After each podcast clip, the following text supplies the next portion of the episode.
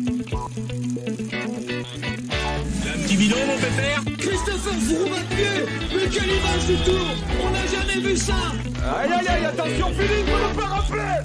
Allez mon grand T'es grand aujourd'hui T'es grand Chapeau, chapeau, chapeau. Bonjour à toutes et à tous et bienvenue dans Chasse Patate, le podcast du groupe Edo qui décrypte l'actualité cycliste.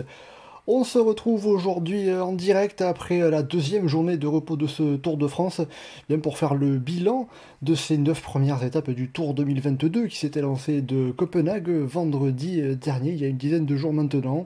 Il y a des jours tout pile exactement. Euh, on va donc revenir sur le classement général qui a commencé à se décanter, mais ça reste même relativement serré avec Tadej Pogacar qui a déjà pris la tête de ce Tour de France. On évoquera un petit peu tout ce qui s'est passé avec euh, les différents vainqueurs d'étape, le maillot vert euh, avec euh, Wout van Aert qui est à sa tête. Voilà, j'avais pas coupé le... j'a- J'avais le, le- live en retour, euh, c'est mieux de couper le son.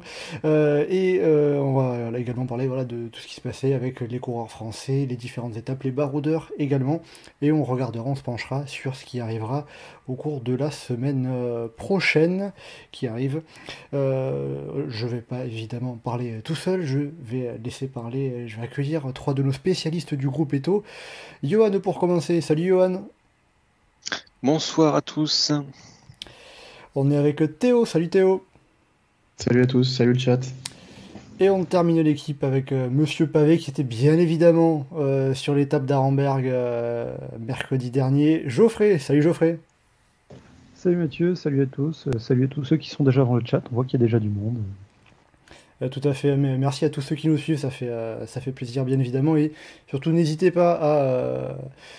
euh, N'hésitez pas évidemment à réagir, poser des questions si vous en avez. On, ré- on, on- on essaiera de, de réagir à, à tout ça, bien évidemment. Ah, Il y en a Euh, un qui propose un lancement de débat déjà dans le chat. Est-ce que Thibaut Pi- Pinot peut gagner le tour? Eh bien écoutez, on, on pourra évoquer ça quand on parlera des Français. Euh, pour le tour 2022, ça sera peut-être compliqué. Mais euh, c'est gentil de proposer des questions. Écoutez, euh, alors, euh, ben tiens, ça commence déjà à, réagir sur comment était cette première semaine avant que je pose la question. Donc, euh, on a Pierre38 euh, Roibon qui dit 11 sur 20 pour cette première partie pas foufou. Euh, vous, concrètement, cette première semaine, ces neuf premières étapes, euh, qu'est-ce que vous en avez pensé euh, concrètement Qu'est-ce que vous en diriez euh, Geoffrey, tiens, pour commencer. Bah, on a eu plus ou moins ce qu'on pouvait espérer avoir. Le truc, c'est que certains jours, ce qu'on pouvait espérer avoir, c'était pas nécessairement top top. Euh, Danemark, malheureusement, il a manqué le vent. À partir du moment où ça soufflait dans ce sens-là, on pouvait plus espérer grand-chose. Après, euh, les étapes de la fin de semaine, bah, c'est plus ou moins ce qu'on pouvait imaginer. Une bagarre pour prendre l'échappée, de l'intensité uniquement dans la fin. Le pas de Morgin qui est un petit peu mieux que les trois étapes qu'on a vues avant. Et avant ça, euh, un gros bordel à partir du Cap Blanc-Nez, et puis une étape à l'intensité énorme, surtout le long des pavés, comme vous pouvez s'y attendre. Ce qu'on pouvait s'attendre à être intéressant l'a été, ce qu'on pouvait s'attendre à être chiant l'a été aussi. Vivement Megève. Ah, cette étape de Megève, vous nous l'aviez bien vendue euh, il y a deux semaines quand on avait fait la présentation du, du tour. euh, je, je- Bon, vivement l'Alpe d'Huez, du coup, on va dire plutôt. Oui, plutôt l'Alpe d'Huez ou le Granon, parce que euh, Megève, Alors que, ça se trouve dem- Alors que ça se trouve demain, l'étape va être incroyable, il va y avoir des dans tous les sens, le peloton va exploser dans une vieille côte, euh, de la, de la côte de Cluse, Oui, on- euh, les Ouais, et favoris après- piégés. euh. Et après, ça va se conformer, croit. puis Lennart va taper trois Français au sprint sur l'altiport de Megève. Donc bon, Bon, on y reviendra à la fin, mais c'est vrai qu'elle a l'avantage d'être ouverte, on ne sait pas forcément ce qui va se passer. Euh, Geoffrey, quand même, pour revenir sur euh, l'étape des pavés, tu étais, euh, tu es allé sur, bah, sur les étapes de, de Calais, d'Arenberg. euh, ça fait quoi de euh, d'être sur le bord de la route euh, Comment c'était, toi? Co- Comment est-ce que tu as vécu ça? Euh, bah alors, j'ai eu un. enfin, puisque tu me poses la question directement, j'ai eu euh, des petites craintes avec ma voiture, donc j'ai pas été très loin. Je me suis contenté de voir passer l'étape à, à Villeneuve d'Ascq au tout début de l'étape. Comme ça, au moins, l'avantage, c'est que j'étais rentré chez moi euh, un quart d'heure après le passage des coureurs pour pouvoir voir le passage des pavés à la télé. J'ai pas pu être plus loin où, où j'aurais voulu être, mais, Et alors, justement, mais les le pavés. tour, ça reste toujours une bonne fête euh, à être sur le bas-côté de la route. Ouais, c'est ça. Et justement, les pavés, par rapport à la reco que, que, que tu avais faite euh, en amont, euh, t'as t'as pas eu de surprise, c'était plutôt moins Bah, conforme à ce, à ce quoi tu t'attendais? Il avait, il avait énormément plu le jeudi et moi je l'avais fait vendredi, euh, enfin le jour du, du prologue à Copenhague. Et euh, bah, forcément ça avait séché. Mais sinon, ouais, ceux qui étaient annoncés euh, plus ou moins, ceux que j'avais annoncés plus ou moins beaux, plus ou moins moches l'été par rapport à ESO qui a juste balancé du 3 étoiles sur tous les nouveaux pavés sans, euh, sans trier quoi que ce soit. Après. euh, L'étape des pavés, c'est justement pas uniquement les pavés, c'est toute la tension qu'il y a avant, après et tout ça. Et, et ça reste toujours un grand moment, parce qu'il n'y a que ce genre de route qui peut permettre une intensité, de la bagarre pour le placement et de la nervosité quasiment du départ à l'arrivée. Euh, Geoffrey, euh, Geoffrey, tu as déjà donné ton, ton avis, je peux Je peux me répéter si tu veux, je sais pas, t'as encore fait un problème technique avec le son, il faut qu'on répète. Non, normalement, à peu près. Normalement, pour l'instant, ça va. J'ai quand même fait une, une petite couille technique, évidemment, parce que euh, le matériel, matériel, il est, il est ce qu'il est. Euh, alors oui, en effet, hein, comme Fédé l'a remarqué, euh, Geoffrey, tu es nordiste, hein, tu euh, habites tout à côté des pavés, donc tu, tu les connais bien ces pavés. Mais on n'a pas que des nordistes, on a Johan qui n'était pas sur les pavés, mais cette première semaine, pour ta part, comment est-ce que tu l'as vécu Qu'est-ce que tu en as ressenti? Plutôt bien. C'était moins intéressant que ce que ça aurait pu être. C'était pas mauvais, c'était pas décevant. euh. C'est, euh, on a eu des belles étapes, on a eu des beaux moments. Euh, globalement, c'était plutôt un bon moment à passer. Je travaillais pas mal, donc j'ai pas pu, j'ai pas pu me taper toutes les étapes de plaine avec deux échappées, euh, Kortnitsen qui allait chercher les points, c'est dommage, mais C'est pas trop grave, je pense. voilà. Il n'y avait pas que deux échappés ce jour-là au début, il y en avait quatre. J'ai pas dit que je parlais de la première étape. hein. Bah, l'autre, il voulait chercher les points, il est tout seul. Ah oui, Voilà, celle de- du Cap Blanc-Nez. Avec ouais. Pérez, oui. Mais euh, non, je sais pas, il y a eu des beaux moments. Je trouve que je pense que a posteriori la semaine restera un peu en mémoire pour ce qui a pu s'y passer, mais euh, c'était pas mal. Après, je vois dans le chat euh, Stipemi Michael qui nous dit euh, ASO Danemark euh, s'est pris un vent par le vent. Euh, Est-ce qu'on n'a pas euh, trop espéré les conditions euh, météo euh, pour avoir créé des bordures sur l'étape de, sur l'étape de Nyborg Mais J'avoue Ouais, que moi je me suis fait un peu avoir par, euh, par ça parce que j'ai au départ je n'avais pas trop d'attentes particulières puis euh, puis bah il y a eu tout un build-up là qui s'est construit euh, un peu avant le départ et tout d'un coup c'était genre l'étape la plus attendue de, de ce tour presque et, euh, et du coup bah, je, me, je me suis je me suis retrouvé à être hypé et bon finalement euh, voilà quoi ça a couché d'une souris euh, c'était pas fou c'était euh, c'était clairement pas fou donc ouais, le Danemark était quand même assez décevant Après, de, on va dire, euh, le, le problème, ça revenait pas peut-être aussi du parcours qui misait beaucoup sur euh, l'espoir d'avoir du vent et que en si s'il n'y a pas de vent, c'était compliqué de faire quelque chose peut-être? Oui, enfin après c'est le Danemark. Hein. Ils auraient pu faire une étape euh, vallonnée autour de Belge, Belge, comment on dit, je sais pas. Voilà. Euh, mais après, comme il y a plein d'étapes vallonnées derrière en France, euh, un peu partout, en Suisse, donc euh, forcément qu'ils ont, ils ont fait des étapes plutôt plates, donc à partir du moment où il n'y a pas de vent, oui, c'est un peu décevant.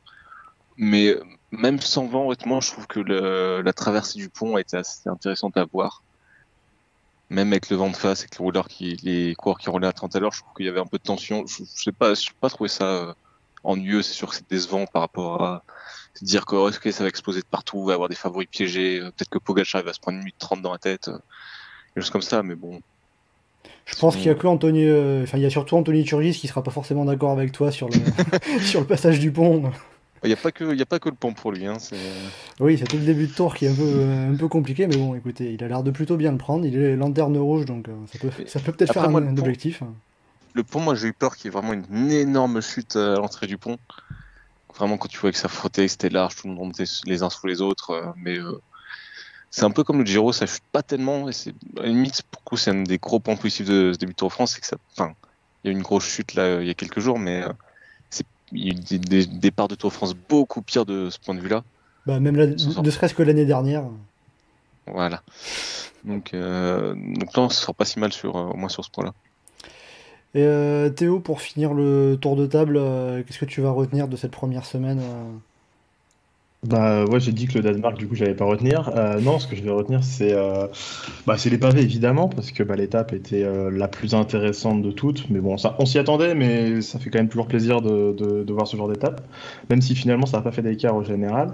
Et moi, je, personnellement, je fais partie des, des gens qui ont, qui ont aimé l'étape de la planche, en tout cas la planche c'est pas aimé, genre j'ai pas non plus trouvé ça génial, mais c'était pas, voilà, je trouve ça bien pour commencer un tour, une sorte d'étape, une sorte de course de côte comme ça, avec un mur de fou final, un peu à la mur de 8, ça me dérange pas. Bon, euh, très bien, je regarde un petit peu les, euh, les avis dans le chat. Euh, on a Louis qui dit un petit peu déçu des collectifs Ineos et Jumbo, parce que Pogacar ne me paraît qu'une jambe au-dessus. Il y a une équipe pas si forte. On va, on va y revenir justement. Mmh. Euh, concernant la lutte pour le général, bah, justement, on va dire ça va faire euh, le, lancement un peu sur euh, ce classement général. On a Tadej Pogacar qui a déjà pris le maillot jaune. Il l'a pris sur la sixième étape, l'étape qui arrivait à Longwy, alors que Wout van Aert a, a, fait une longue escapade en tête de la course Peut-être un peu étonnante pour un maillot jaune, mais euh, c'est vous qui m'en direz ce que vous en avez pensé. Euh, déjà concrètement, Tadej Pogacar, euh, comment vous l'avez trouvé sur cette première semaine? Il plus fort que prévu, moins fort, au même niveau? Est-ce qu'il était prenable, pas prenable? Dites-moi ce qui vous passe par la tête. Dites-moi ce que vous en pensez de, de. Chanceux aussi. Chanceux de, dans, dans, le sens de pas tomber, de pas avoir de problème bah, mécanique. ils ont tous eu un pépin à un moment ou à un autre, et lui il l'a eu, mais c'était avant le départ réel, donc. Euh... Ah, il a, il a quand même chuté sur le sur la grosse chute euh, vers Lausanne, mais il, il a chuté quasiment à l'arrêt. Ouais, et puis bon, il a été bloqué euh, au Danemark quand il y en a plusieurs qui sont bloqués, du coup il termine au ralenti, mais bon, euh, il perd pas de temps. Donc... Oui, c'était tombé vraiment juste derrière lui et ça a dû toucher un petit peu sa roue. Est-ce est -ce que c'est -ce de la chance ou est-ce que c'est qu'il court mieux que les autres? Le fameux QI cycliste qui a été euh, un des fils Il y, a forcément une part de chance là-dedans. Après, après, il y a quand même, par exemple, pour le jumbo, il y a quand même des, des plaintes à de peloton qui remontent vraiment des moments débiles, euh, qui frottent à des moments où il n'y a pas besoin et que, enfin, s'ils se retrouvent dedans, c'est aussi parce qu'ils y vont, quoi. Mais euh, Pogacar, l'avantage, c'est que comme il est tellement fort après, au pire, tu sais, tu laisses un mètre sur le cours devant, tu prends un peu de vent, c'est pas grave. Tu reviens dans la roue après, puis tranquille. Hein. Donc c'est en gros Pogacar, il a un peu cette euh, marge euh, physique pour euh, pas forcément avoir besoin d'être au millimètre près. Bah oui, il est, il est, enfin oui, il, a pas besoin d'être au millimètre près. Et en plus, on voyait qu'en fait, il était souvent laissé seul en début de semaine, en tout cas par son équipe. Il était assez souvent, enfin assez rarement avec son équipe. Et ce qui fait que bah, il voyageait peut-être moins en groupe, enfin, c'était moins euh, groupé, genre ensemble, etc. Il pouvait plus se faufiler, essayer de trouver les bonnes routes, parce que ça, il sait le faire. Donc, euh, franchement, ça. Alors, je sais pas si c'est une, technique ou juste euh, genre la, la, UAE qui était pas là, mais, mais en vrai, ça, a bien fonctionné, et pourquoi pas. et après, au final, les deux étapes on a vu les favoris se mettre en évidence, c'est Longwy où il s'impose et la super planche de Belfi où il s'impose à, nouveau. Bon, bah, on va dire ne serait-ce que par rapport à ça, c'était compliqué de faire mieux, quoi. c'est ça, il prend, il prend du temps sur 5 étapes d'affilée à tous les autres leaders. À part Vingegaard où il en prend, euh, il en prend que sur 4 étapes puisqu'il finit avec lui sur, euh, sur la dernière étape. Mais bon, voilà, ça peut pas être un bilan négatif quand c'est comme ça. Oui, parce que c'est vrai qu'avec les, avec les bonifications aussi, il a, il a repris au total 24 secondes de bonification quand euh, Jonas Vingegaard n'a pris que, que 6 sur la, à la super planche des belles filles. Donc bon, c'est à, l'échelle d'un Tour de France, ça va pas forcément compter beaucoup les bonifications. Mais là, on le voit un peu plus sur cette, sur cette première semaine, euh, avec des écarts qui sont encore relativement serrés. Hein, quand on se souvient de, des écarts qu'il y avait euh, après 9 étapes euh, l'an dernier, Pogacar, il avait plusieurs minutes d'avance. Là, il n'y a que 39 secondes. Donc pour l'instant, le suspense est un petit peu ménagé. On bah, après des... de montagne. pardon, vas-y. Mais les, autres leaders s'en sortent bien sur l'étape des pavés aussi, parce que euh, ils auraient fait un peu plus mauvais, ou ça aurait été un peu plus sélectif, ou euh, euh, il y aurait pas eu le Jumbo qui aurait supporté tout le monde pour le ramener, ramener tout le monde très près de Pogachar. Pogachar, se trouve, il mettait deux, minutes à tout le monde ce jour-là, et puis il faisait Nibali, et puis après derrière, courage quoi, pour, pour attraper le temps. Hein. Et justement, sur les pavés, ça vous a étonné, surpris ou pas, de le voir suivre, attaquer comme ça avec Jasper Stuyven sur les pavés euh, jusqu'à prendre 50 secondes sur le, sur, le principal peloton? Il l'avait déjà fait dans le Quarmont, donc euh, pourquoi il pourrait pas le refaire là? Alors pourtant, c'était quand même toi qui nous a dit que les pavés des Flandres, c'est pas les mêmes pavés que, Roubaix. Sauf Quarmont, sauf Quarmont. Quarmont, c'est vraiment moche. Oh là, oh la mauvaise foi. bon, en Quarmont, ça monte aussi quand même. Hein. Mais, mais oui, il a, fait, il, a fait, un peu une démonstration de force. Hein. Tu passes le village à Quarmont, euh, ça monte à 2%. Hein, donc, euh. Après, c'est pas, c'est pas forcément qu'il est euh, sur un secteur il soit fort ou ça, c'est que le mec tout seul qui passe toutes les étapes sans équipe, qui se replace tout seul dans le vent, tout le temps, tout le temps, tout le temps. C'est surtout ça. Arrive au dernier, qui au dernier secteur arrive quand même à mettre la misère à tout le monde. ça c'est monstrueux comme performance. Est-ce que peut-être ça a pas mis un peu un coup sur la tête à ses, adversaires de, Ils voient ça, ils sont là, mais, euh, en fait Pogachar, déjà, il a aucun problème mécanique, euh, il a pas d'équipier, et il, s'en fout, il va quand même attaquer, prendre du temps. Ça, peut pas faire un peu mal, ça, moralement Ou alors c'est le coup de, bah, on a quand même réussi à... Il attaquer, mais on a réussi à revenir qu'à 10 secondes seulement bah, maintenant c'était sur le plat, maintenant ce qui va compter c'est la montagne. Euh, là, ça va être, euh, ça va être différent parce que pour l'instant, on l'a pas vu prendre. bon, j'anticipe les questions, mais on l'a pas vu prendre d'avance sur Vingegaard. Donc, euh, à voir. Pour l'instant, il joue avec son punch, mais à voir ce qui se passe en, haute montagne. Et, c'est pour là où ça va compter. Et pour moi, les, pavés, c'est derrière et on n'y pense plus. Bon, et au final, alors on va parler un petit peu de ce qu'il y a eu en, termes de montagne, entre guillemets. Hein, c'est l'arrivée à la super planche des belles filles, euh, quelle conclusion on peut prendre de, cette étape, de cette arrivée euh, pour le classement général? Euh, bah, comme attendu, c'est Jumbo contre Pogachar. Les autres qui sont derrière, qui serrent des fesses en essayant de tenir le plus longtemps possible. À la limite, la fois qu'on peut avoir, c'est que Jumbo prend pas en mal la course et qu'elle laisse faire UAE pour l'instant, c'est Pogacar qui a un peu la main mise tout seul et que derrière, ils sont là à attendre. Est-ce qu'ils vont mettre en place une tactique à un moment ou un autre? On ne sait pas, mais euh, là, pour l'instant, c'est Pogacar qui mène la danse en fait un peu sur toute la course. C'est ça, la seule fois où on a vu le collectif Jumbo euh, utiliser ce cette force collective qu'ils ont, ça a été dans le Cap Blanc pour donner une étape à vous de Van. Ils sont peut-être pas au courant qu'ils ont le droit de le faire en montagne aussi. Et justement, il y avait. Euh, qu'est-ce qui aurait pu être fait sur l'étape de la super planche Oh, rien sur celle-là. Alors, pourquoi vous la, première semaine, il n'y avait, y avait rien à faire. Donc, euh, tu laisses faire et puis c'est tout. C'est plus tard qu'on va avoir des, enfin, potentiels, des potentiels mouvements de course. Mais là, actuellement, il n'y avait, pas, y avait bah, pas à créer des mouvements. En vrai, la super planche, on se disait déjà que quand ça arrivait en de la rampe à 20%, bah forcément, ils font rien avant. Ça se termine sur une, rampe à 20%. Ils n'ont pas envie de se cramer pour exploser à 300 mètres de la ligne. Bah maintenant, on a rajouté un kilomètre où c'est encore pire sur la fin. Donc euh, bon. La preuve, euh, Vingegaard, quand il est parti, bah, il s'est retrouvé à être euh, complètement bloqué sur la fin, alors que ça aurait pu être un peu différent. Quoi. Les, montées où on termine par la pire des pentes à 4 mètres de la ligne, ça incite pas à bouger de loin. Oui, même le mur de 8 se finit sur une pente un peu plus douce, quand même. C'est dire. Bon, et après, sinon, donc. même euh, Lausanne ou Longwy, tu évoquais, long, quand tu évoquais Longwy, euh, bah, ça n'a pas bougé dans la côte avant qui était très raide. Ça a attendu le, final où on n'était plus que sur euh, une très légère montée. Idem pour Zan. Oui, ça a simplement fait un écrémage petit à petit par l'arrière, mais ça s'est joué, ça, s'est joué au sprint dans, dans, dans, dans, les deux cas. C'est ça, oui. Et je réinsiste une troisième fois, on dit Longwy et pas Longwy. Pardon. J'ai une stat débile sur Longwy par contre. Ah bah, Vas-y. Hein. À, chaque fois que, à chaque fois que le classement général a changé de leader dans une étape à Longwy, le coureur en question n'a pas gagné le tour. Ah, c'était quand les fois précédentes? 1911 et 1912. oui, donc si on dit que le maillot jaune a changé d'épaule. Euh, non, ça compte pas. Le là, ça là, c'est inédit. Hein. Bon, bah écoute, on, on verra si, euh, si, si, la stat euh, reste. Euh, hein. Oui, non, mais. ça reste une stat, on verra si un siècle après ça, ça continue ou pas. Écoute, voilà, en tout cas, c'était déjà un petit peu le cas sur, du côté de la planche des belles filles, plus ou moins, le, à l'exception de Fabio Aru, je crois, à chaque fois, le, et, du coup de Giulio Ciccone 2019. Euh, sinon, avant, à chaque fois, le, coureur qui était en jaune euh, a, fini, euh, a fini le tour en jaune, il me semble.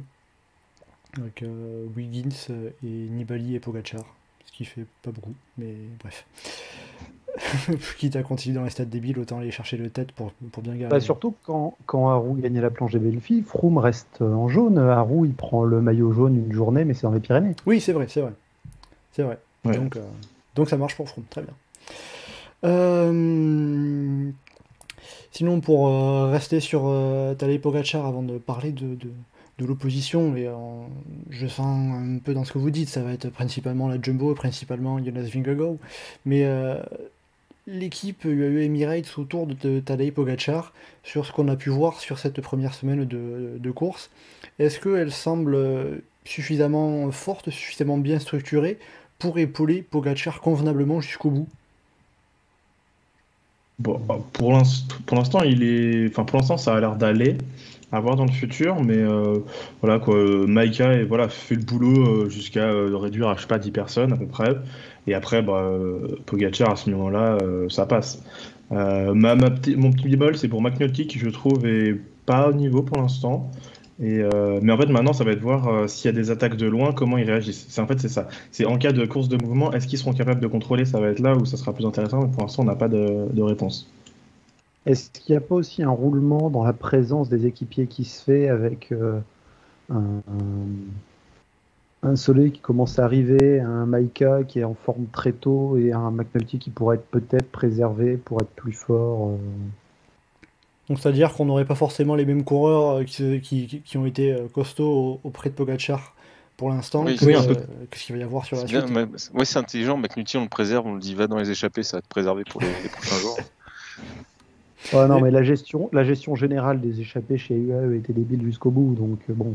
C'est justement le fait d'envoyer Lengen puis McNulty dans les échappées, des grosses échappées assez fournies.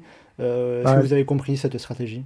Bah, Langen, il avait l'air d'être malade, donc c'est si jamais il était covidé, comme ça, il ne transmettait pas à ses coéquipiers, il transmettait aux adversaires. Donc, euh, C'est la stratégie Almeida sur le Giro, on le met tout seul à part. C'est ça, comme ça, il refile les microbes aux autres. Non, mais les, échappés, après, je ne sais pas s'il y a vraiment eu euh, la stratégie très pensée, parce que euh, on a quand même eu une, une échappée où sur une étape avec le contenu relativement plat, euh, Van Aert maillot jaune et Fulsang euh, dans une échappée à 3. Donc euh, à chaque fois, les circonstances de course ont fait que l'échappée ressemblait pas nécessairement à ce qu'on pouvait avoir. Oui, c'est ça. En fait, il y a eu beaucoup d'attaques sur l'étape avec Fulsang, etc. Et, du coup, je pense que tout le monde s'attendait à ce que quand un coup part, ça, allait être un gros coup. donc, je pense que les équipes comme UAE, ils se sont dit, bah vas-y, on va en mettre un dedans, comme ça au moins, il sera là au cas où. Enfin, ça c'est pas forcément débile. C'est juste que bah, le fait est que quand ça roule, enfin voilà, le fait est qu'à chaque fois ça a beaucoup roulé, ça a beaucoup tenté d'aller dans l'échappée, mais au final, euh, bah, il y a eu euh, petites échappées entre guillemets qui, qui se sont formées. Et après, sinon, Tadej Pogacar, euh, il a pris le maillot, donc on l'a dit, à Longwy, J'espère que j'ai bien prononcé cette fois-ci. Donc à la sixième étape, euh, est-ce que peut-être on ne peut pas considérer qu'il a pris le maillot jaune trop tôt par rapport à tout ce qui va rester sur, sur, sur la suite du tour? Alors je vois dans le chat, on a euh, Samuel qui, qui dit, selon lui, euh, Jumbo a quand même lâché le jaune pour pas avoir à travailler en tête du peloton. Est-ce qu'il y a eu pas fait l'erreur inverse de finalement se retrouver avec le maillot jaune trop tôt? Ils ont l'habitude, ils ont fait ça l'an dernier. Puis même, euh, on l'a vu sur les étapes euh, ces derniers jours, que rouler en tête peloton, un peu, même pour aller chercher l'étape, ça ne dérange pas trop. Euh, aussi, le truc, c'est que Pogacar, il est maillot blanc. Donc, de toute façon, il va pas éviter le podium protocolaire. Donc, c'est pas très utile qu'il n'ait pas le maillot jaune en plus. Enfin, de toute façon, il est là en tête de, peloton. Je pense pas que ça gêne vraiment. Je pense pas que ça va l'affecter. Je pense pas que son équipe ça va la déranger plus que ça et que si jamais il faut trouver des alliés, mais elle trouvera des alliés. Si euh, y une échappée qui est pas dangereuse, je, je sais pas si ça charge absolument aller la chercher, euh, quitte à ce que Pogacar perde le maillot de trois jours. Et puis ils ont clairement envie de le garder, sinon euh, dans l'étape de, Châtel, il laissait partir Ouran avec 6 minutes d'avance, voire plus, et, et ça changeait rien pour le classement général, parce que Ouran il n'aurait pas gagné le tour, même s'il était maillot jaune avec deux minutes d'avance aujourd'hui. Et ils ont refusé de laisser le champ libre à cette étape-là, justement pour, euh, pour bien rester en tête. C'est que ça les perturbe pas. Donc justement, c'est pas une inquiétude un peu de voir UAE euh, avoir à contrôler la course pendant encore deux semaines Ah, puis il y a tellement d'étapes de montagne qui vont arriver que le contrôle. euh, Enfin, c'est pas comme si on avait des étapes euh, pièges avec des risques de cassure, de bordure euh, là tout de suite. C'est pas faux. On Mais de verra toute ce façon, que- le problème du AE, c'est pas, c'est pas de rouler en tête de peloton, et d'être fort. Ils, sont plutôt forts, ils ont, ils ont pas trop de problèmes à ça. Le problème du AE, c'est de gérer les, phases de course de bordure, les coups tactiques, euh, les pavés, enfin tout ça. Donc euh, si on se retrouve pareil dans, euh, bah, je sais pas, par exemple, table de Carcassonne où ça se met à bordurer, euh, qu'ils aient le jaune ou qu'ils aient pas le jaune, ça changera pas grand chose au fait que euh, Pogacar peut se retrouver tout seul à un moment. quoi. C'est pas tellement ça le problème pour leur équipe. Euh, Théo, pour ta part, qu'est-ce que tu en penses de, euh, de, de- de la tactique qui a été mise en place euh, par l'équipe UAE ju- jusqu'à présent? Bah, c'est voilà, c'est euh, c'est ouais, c'est enfin, je rejoins un peu les, bah, mes deux confrères et c'est c'est un peu la j'ai un peu la même la même conclusion. Ça, ils vont être, euh, enfin, pour l'instant, ils voilà, ils font ce qu'ils savent à peu près faire. En montagne, ils sont là. euh, en, sur le plat, ils ont un peu moins de monde autour de Pogacar. Et, euh, et maintenant, à voir, euh, à voir sur la suite. C'est plutôt ça. Et justement, par rapport à. Je reviens sur ce que vous disiez, hein, sur la stratégie d'avoir euh, différents équipiers à différents moments du tour. On a Fédé qui nous dit dans le chat Pogacar avait fort mollo dans les Alpes et Maïka dans les Pyrénées l'année dernière. Donc s'il y a eu Maïka dans les Vosges, ça peut être, euh, ça peut être euh, Solé dans les Alpes et McNulty dans les Pyrénées, par exemple. Ça peut, ça peut en effet euh, tourner, tourner euh, dans cette. euh, dans, dans ça, sera euh, Mike- ça sera dans les Alpes et Maïka dans les Pyrénées, mais euh, Bon, disons que c'est le, le principal équipe, lui qui a l'air le plus fort auprès de Pogacar euh, jusqu'à présent. Pour le coup, lui, il sait faire. Il a fait ça avec Contador. Il, enfin, il a l'habitude de d'être lieutenant principal en montagne. euh, je pense que c'est le mec le plus faible de son équipe euh, actuellement. Oui, puis il a c'est quand même le seul à avoir battu Pogacar cette année. hein. C'était sur un pied, c'était sur un pierre feuille ciseau, mais quand même. Euh, oh, sinon, pour, enfin, pour euh, sur la, semaine qui arrive, on annonce des températures caniculaires, on annonce vraiment la canicule qui va arriver, qui va tomber sur le Tour de France. Euh, Est-ce que par rapport au- à ses adversaires, ça peut pas être un peu un désavantage, le, le donner peut-être un peu moins d'avantage sur le papier pour Pogacar? Euh, bah moi sincèrement j'en sais rien. Parce que bah je sais pas si enfin j'ai pas l'impression qu'on ait vraiment les, informations parce que bah comment les corps peuvent réagir avec des fortes températures comme ça euh, enfin sur un Tour de France là on en a pas vu récemment donc euh, je sais pas. Sincèrement euh, à voir. Ça peut ça peut lui faire défaut mais ça finalement vu qu'il est très très fort dans quasiment toutes les situations il peut être encore euh, meilleur que tout le monde. Je sais pas. Bah, ça, ouais, j'ai eu beaucoup de monde s'exciter sur ces- cette canicule qui va arriver. Est-ce qu'on a souvenir d'un Pogacar défaillant avec une très forte chaleur? Ouais, Est-ce qu'on a déjà souvenir d'un Pogacar défaillant tout court? Déjà, ouais. Ça va commencer par là déjà quand même. Mais, euh, Bah oui, le Grand Prix de Plouet. c'est vrai Ah, Bon, et pour pour le... qui faisait chaud. Bon, c'est la Bretagne après. donc. ah, c'est la Bretagne. Je suis approuvé, ouais. Mais oui, après, c'est vrai que, bon, de, toute façon, Pogacar, il est tellement habitué à dominer qu'on ne sait pas forcément les moments où il est en, vraiment en difficulté. Mais quand on se souvient sur les étapes où il, est, où il est- s'est montré le plus fort, c'était l'an dernier, hein, euh, les, étapes de Tignes, du Grand Bornand. Ensuite, après, quelques jours plus tard, sur de très fortes températures, euh, l'étape du Mont Ventoux, bah, il n'arrive pas à suivre Jonas Vingegaard quand il attaque euh, sur les, sur les dernières pentes. Alors, il revient dans la descente, bien sûr, il perd pas de temps. Mais euh, il... peut-être Ouais, que... euh, Est-ce que sur les hauteurs du Ventoux, à 1800-1900 mètres d'altitude, il fait 40 degrés aussi? Je pense pas, je pense pas, mais euh, il, faisait plus chaud qu'à Tignes, je pense, déjà. Ouais, mais ça peut être euh, aussi, on l'a vu avec certains coureurs, des coureurs qui résistent mieux aux conditions extrêmes au sens large et donc ne pas avoir été perturbé par quelque chose qui perturbait les autres. Bon, on verra. Je- A priori, il n'y a pas spécialement de quoi être craintif, je pense. mais- façon, la canicule va plus être euh, sur la partie sud-ouest de ce que j'ai vu, sur la moitié ouest de la France quand on sera dans les Alpes.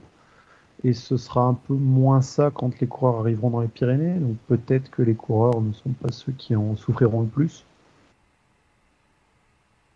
Puis, euh, quand bien même, je veux dire, le problème pour la canicule, c'est si on avait euh, peut-être pour le contre-la-montre à et Rocamadour, où là on est dans une zone plus, plus basse en altitude, parce que bon, s'il fait 40 degrés dans la plaine, mais que dire, avec toutes les arrivées au sommet qu'on a, et on n'a pas spécialement d'étapes euh, de montagne qui font intervenir de la longue vallée, à 1500 2000 mètres d'altitude, euh, il va rarement faire euh, plus de 30 degrés.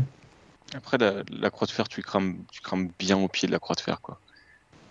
La croix de fer, tu crames pas mal. Mais c'est plus aussi que, même s'il y a de la chaleur, en fait, ça se gère la canicule, ça a la fraîcheur. Si t'es en forme, si t'es pas trop fatigué, généralement tu passes bien. Même un coureur qui est comme Pinot, qui est réputé pour pas aimer la chaleur, en 2014 il y avait une canicule, euh, ça l'a pas gêné des masses. Donc Pogacar, il n'y a pas de raison que ce soit plus défaillant que d'habitude. Euh, peut-être qu'il va, il va moins aimer que d'habitude, peut-être qu'il sera moins dominant que d'habitude, mais euh, pas de raison qu'il se prenne des tirs plus que d'habitude non plus. Donc en gros, il n'y a pas besoin de s'inquiéter outre mesure euh, par rapport à la canicule concernant Pogachar, ça changera pas grand chose euh, à la course le bah, concernant. faut, se donner de l'espoir un peu. Euh. ouais, Pogachar il n'aime pas trop le show, mais Vingegaard il aime bien le show, donc peut-être que. Hein, on verra après, de toute façon, c'est vrai que même Vingegaard, on n'a pas beaucoup d'informations non plus sur ce qui lui convient, ce qui lui convient pas trop. Hein. C'est, euh, ça, c'est les commentaires de, commentateurs sportifs. Ah, il est danois, donc il doit aimer la pluie, le froid. ouais, donc euh, il, faudra, il faudra voir ça. Euh, après, voilà, je vois dans le chat, ça revient à ce que vous disiez, un friton qui dit une canicule, la canicule sera pas à son intensité maximale lorsque le tour passera. D'ailleurs, si c'est bien le cas, heureusement pour les coureurs quand même, parce qu'on va pas leur souhaiter de courir sous 40 degrés. Euh, c'est pas agréable. Et puis euh, déjà, je suis pas sûr que l'étape euh, pourrait se courir entièrement dans ces situations-là. On a Fédé qui dit par exemple en, altitude il fera moins chaud, ça c'est vrai aussi, hein, ce que vous disiez, par exemple sur le sommet du Ventoux.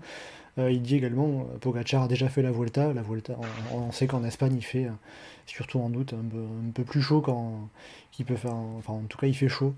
Euh, ouais, mais là on parle de grand tour, c'est pas la même chose. mais quand il fait troisième de Volta, ils sont pas, ils font pas une fin de, de Volta dans les, régions un peu plus fraîches. Je sais plus, mais il me semble pas qu'ils ont fini vraiment dans les trucs très chauds. Euh. Je sais, tout ce, que, tout ce dont je me souviens niveau météo, c'est qu'ils gagnent l'étape euh, de d'Andorre sous une pluie torrentielle, avec même on, on perd on perd, on perd des images tellement il pleut.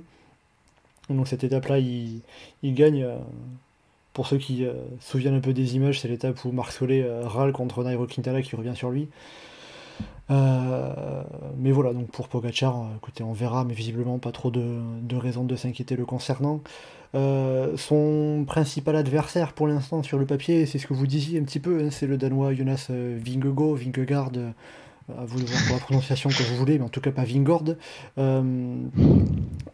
là, actuellement, il est à moins d'une minute de, Tadej Pogacar, 39 secondes pour être précis. Le troisième, Geraint Thomas, est à 1 minute 17. Actuellement, le Danois Vingord, Vingegaard, pardon, euh, c'est le seul coureur en mesure de battre Pogachar Oui, enfin je pense. En, en cas, si on doit en désigner un, c'est forcément lui il a jamais quasiment perdu de temps à part sur euh, enfin il a jamais perdu de temps en montagne. Il a perdu du temps euh, sur des pavés sur le contre la montre en sprint. Mais là sur ce tour c'est euh, pas sur la montagne pour l'instant il a perdu du temps. Et du coup franchement c'est de enfin pour moi c'est voilà c'est si on a un à donner pour pour défaire Tadei c'est lui en même temps, tu dis, il n'a pas perdu de temps sur la montagne. Les autres, ils ont perdu du temps, mais ils ont perdu 3 euh, secondes, 5 secondes, 10 secondes. Oui, mais c'est déjà ça. Justement, il était, euh, voilà, il l'a même attaqué à la plage de Belleville. Enfin, il y a quand même des, moi, il y a des signes qui me font dire que c'est lui qui va être l'adversaire numéro 1. sur l'étape d'hier, c'est deux qui, deux qui se détachent euh, sur la plage de Belleville, c'est deux qui se détachent. Donc après. À ce compte-là, sur le final à Châtel aussi, c'est les deux qui se détachent. Mais bon, on n'a pas vraiment vu de quoi avoir de constats sur le tour euh, dans sa globalité. Euh, à ce compte-là, le Tour de France 2017, on fait le bilan après la planche et Bellefille. Oh là là, Fabio Harou va empêcher Chris Froome de gagner. Oui, non, mais Fabio Harou, quoi. Ou même en 2019, euh, Geraint Thomas semblait le plus fort, et au final, c'était Gad Bernal chez Ineos, en tout cas, déjà. Donc, ça va. Surtout. Oui, mais c'est ça. je, Enfin, moi, j'aurais dit en fonction de, ce que j'ai vu, et de, dans ce que j'ai vu, c'est euh, Vingegaard qui semble être le plus à même. Après, est-ce que ça le sera effectivement? Bah, Peut-être pas, mais Enfin, je vois, vois pas comment on peut dire quelqu'un d'autre que Vingegaard euh, à, Ah, à la de la première semaine. Justement, moi je je dirais personne. Il n'y Ouais, avait mais carrément pas moyen de prendre du temps et euh, grâce à un cumul énorme de bonifs, euh, il a 40 secondes d'avance sur le deuxième. Ouais, bah, donc du coup, c'est ce que je disais, parce que je disais si on a un à donner, c'est Vingegaard. Ah non, moi si j'en ai un à donner, je reste sur mon, le, mon avis de, euh, d'avant, de- du podcast qu'on avait fait sur la présentation du tour. C'est le Covid. Bah, apparemment. Lucie est pas trop d'accord. hein, mais... euh, Ouais, c'est vrai. Bon, toi, oui, c'est vrai que justement, il y, a eu, il y a- il y a eu des tests qui ont été effectués auprès de tous les coureurs euh, hier soir après l'arrivée à, à Châtel. Il n'y a eu aucun test qui s'est révélé positif. Donc, on a seulement trois coureurs qui ont quitté le tour pour cas de Covid euh, euh, Vegard Stecklengen, euh, Geoffrey Bouchard et, Guillaume Martin. Donc, euh, pas de cas positifs, euh, on va dire, euh, heureusement quand même. Euh, concernant euh, Pogacar, hein, l'avance en grande partie dit au bonif, hein, euh, Stipe Michael nous le dit dans le chat, hein, 18 des 39 secondes d'avance sur Vingegaard euh, sont dues aux, boni- aux bonifications. Donc, euh, entre guillemets, pour l'instant, euh, les écarts se sont surtout faits sur les bonifs et sur le chrono un peu, c'est ça? Et puis le, Ouais, c'est- euh, un petit peu sur l'étape des pavés. Oui, c'est qui vrai. est légèrement devant le peloton. Mais bon, C'est ça. euh, enfin, c'est potentiellement rien à côté d'une défaillance vers l'Alpe d'Huez ou vers le col du Granon. Même si, euh, quitte à voir un coureur prendre une minute aux autres sur une de ces deux montées-là, je parierais plus sur Pogacar que sur un autre. Donc, euh, et, dans l'absolu, Vingegaard pourrait, mais euh, mais pourquoi pas Geraint Thomas euh, Les autres, les noms, je les vois pas gagner le tour, donc euh, ça paraît plus compliqué de se poser. Mais Vingegaard a un peu d'avance sur les autres, mais on n'a pas encore vraiment eu de grosse étape de montagne, donc c'est compliqué. donc, de donc dire, un euh, peu pour l'instant, ouais, on ne sait pas, il va falloir attendre euh, mercredi. euh. À mercredi, on aura déjà un très bon indicateur et jeudi, euh, on saura déjà si c'est les baroudeurs qui vont gagner les étapes des Pyrénées ou pas. Alors on verra en fonction de ce que veut faire, euh, en fonction de, de l'écart qu'il y aura évidemment. Euh, Ah bah il peut aller taper le rec- il peut Pogacar peut aussi se décider d'aller taper le record de Merckx hein, s'il gagne euh, comment dire s'il gagne l'étape du Granon de l'Alpe d'Huez et qui va euh, que les circonstances font que le peloton se joue étape amende et qui se fait celle-là aussi, il est capable de gagner 8 étapes hein, sur ce tour. C'est Merckx qui a le record? Je croyais que c'était Freddy Mertens. les Oui, c'est par euh, Merckx l'a fait deux fois, Freddy Martens une fois et Charles Pellissier l'avait fait une première fois euh, en 1930. Donc ils sont trois à se partager le record mais À une époque où Pellissier il y avait quand même moins d'étapes. hein. Il y avait moins de demi-étapes et Pellissier avait gagné les quatre dernières, donc euh, voilà. Si c'est un challenge pour Pogacar, il a gagné les quatre dernières. Bah, en dehors de Cahors, c'est peut-être faisable. Ouais, Cahors, euh, c'est- C'est plus le challenge de Van Aert, ça. Bon, ouais, c'est vrai que les, les deux sur à deux étapes chacun, on verra combien, à combien ils en seront à la fin du tour. Ah, c'est vrai que je, je disais Granon, Alpe d'Huez et Mende pour, euh, pour Pogacar, mais en fait, euh, Megève, Saint-Etienne et Carcassonne, ça peut être pour Van Aert. Est-ce qu'ils vont laisser des miettes euh? Ouais, Thibaut Pinot va bien aller en chercher une. On en reparlera tout à l'heure, mais rien qu'évoquer son nom, ça devrait faire s'affoler le chat. Alors ça, ah, Thibaut Pinot, il a, il a quand même bien fait vivre dimanche, mais on en reparlera euh, sur euh, tout à l'heure quand on parlera des, des, des parodeurs, des coureurs qui jouent principalement les étapes. Euh, pour revenir sur Jonas Vingegaard et la Jumbo Visma, justement la Jumbo Visma, la stratégie qui a été mise en place au cours de cette première semaine, c'est-à-dire à moitié jouer le général, à moitié jouer le maillot vert avec Wout van Aert qui, attaque tout seul pour aller gagner à Calais, qui part tout seul en, écha- en échappée vers Longwy, vers Longwy pardon, avec, avec euh, Quinn Simmons et euh, Jakob Fulsang. Euh, comment est-ce que vous la comprenez, cette stratégie de Jumbo-Visma Enfin déjà, est-ce que vous la comprenez? Parce que j'ai pas l'impression que ça soit trop le cas. Ça me rappelle la télécom des années 2000 avec Ulrich qui était censé viser le général, mais qui au final avait pas assez de monde autour de lui, et le collectif qui réussissait à se démener pour donner le maillot vert à Eric Zabel. Sauf que là, Van Aert a réussi à gagner plein d'étapes. J'attends maintenant, le, quitte à pousser le- la, la copie à son paroxysme, le moment où euh, Roglic va attaquer et Vingegaard euh, va faire rouler Sepkus juste derrière lui. Mais, euh, enfin, la, stratégie, euh, on les a vus actifs pour récupérer des étapes et le maillot vert, et ça a été fait. Maintenant, on ne les a pas vus spécialement actifs, comme on disait tout à l'heure, autour de Vingegaard et du classement général. Donc, bah, C'est-à-dire que pour l'instant, un peu ce qu'ils ont fait, c'est euh, c'est- c'est- c'est un, un peu des erreurs qu'ils ont, fait en se- en s'éparpillant entre le, Non, mais le a- vert et le, ma- et le Qu'est-ce maillot jaune. qu'est-ce qu'ils auraient pu faire collectivement pour amener Vingegaard euh, Oui, c'est ça, Bah, moi, je suis d'accord. Déjà que vous Van Aert euh, l'attende au, au Cap Blanc-Nez, peut-être, par exemple. Oui, parce que derrière. Quoi. Pogacar était pas dans la roue au sommet, il était mal placé au pied. Et euh, on se retrouve avec Pogacar qui passe avec quelques secondes de retard sur, euh, sur le duo euh, Yates-Vingegaard. Ouais, mais cette étape-là, j'ai l'impression que ça peut être euh, une situation de compromis par rapport au pavé le lendemain où c'était euh, on, on donne l'étape à Van Aert, comme ça c'est bon, il a son étape et euh, il peut, euh, il Je- peut je pense tu- sans arrière-pensée le je, lendemain. je pense que tu surestimes le truc. Je pense qu'ils voulaient faire exactement comme Paris-Nice, euh, se barrer à 3 de la même équipe. Je pense qu'ils ont essayé, mais juste que Vingegaard, en fait, il était pas dans la roue de Van Aert, il était dans la roue de, de Yates, et du coup, après, il a pas su faire le jump quand Yates il a claqué. Je pense que ça s'est plutôt plus comme ça, mais en fait, le fait est que justement, il était derrière, et je pense pas que Van Aert avait intérêt à, à l'attendre, parce qu'en l'attendant, euh, ça serait. Enfin, moi, je pense que ça serait revenu. Du coup, euh, du coup, non, je pense qu'il. Ah, si, je pense que ça, ça serait comporté différemment euh, s'il y avait eu. Bah, bah, si, s'ils étaient partis avec Vingegaard. Je pense que le peloton aurait été, aurait été un peu différent. Il serait revenu peut-être. Qui c'est qui quoi a roulé exactement FDJ, euh, Cofidis? Non, j'avoue. Ça aurait pu être Pogacar ou ses équipiers. Mais quel équipier de Pogacar? Pour ça que Non, je dis ses Bah, ils sont arrivés vite. De quoi? Quand Théo disait les coureurs derrière sont arrivés assez vite, après au final, Ils une sont, fois que c'est vite dans descente. C'est ça.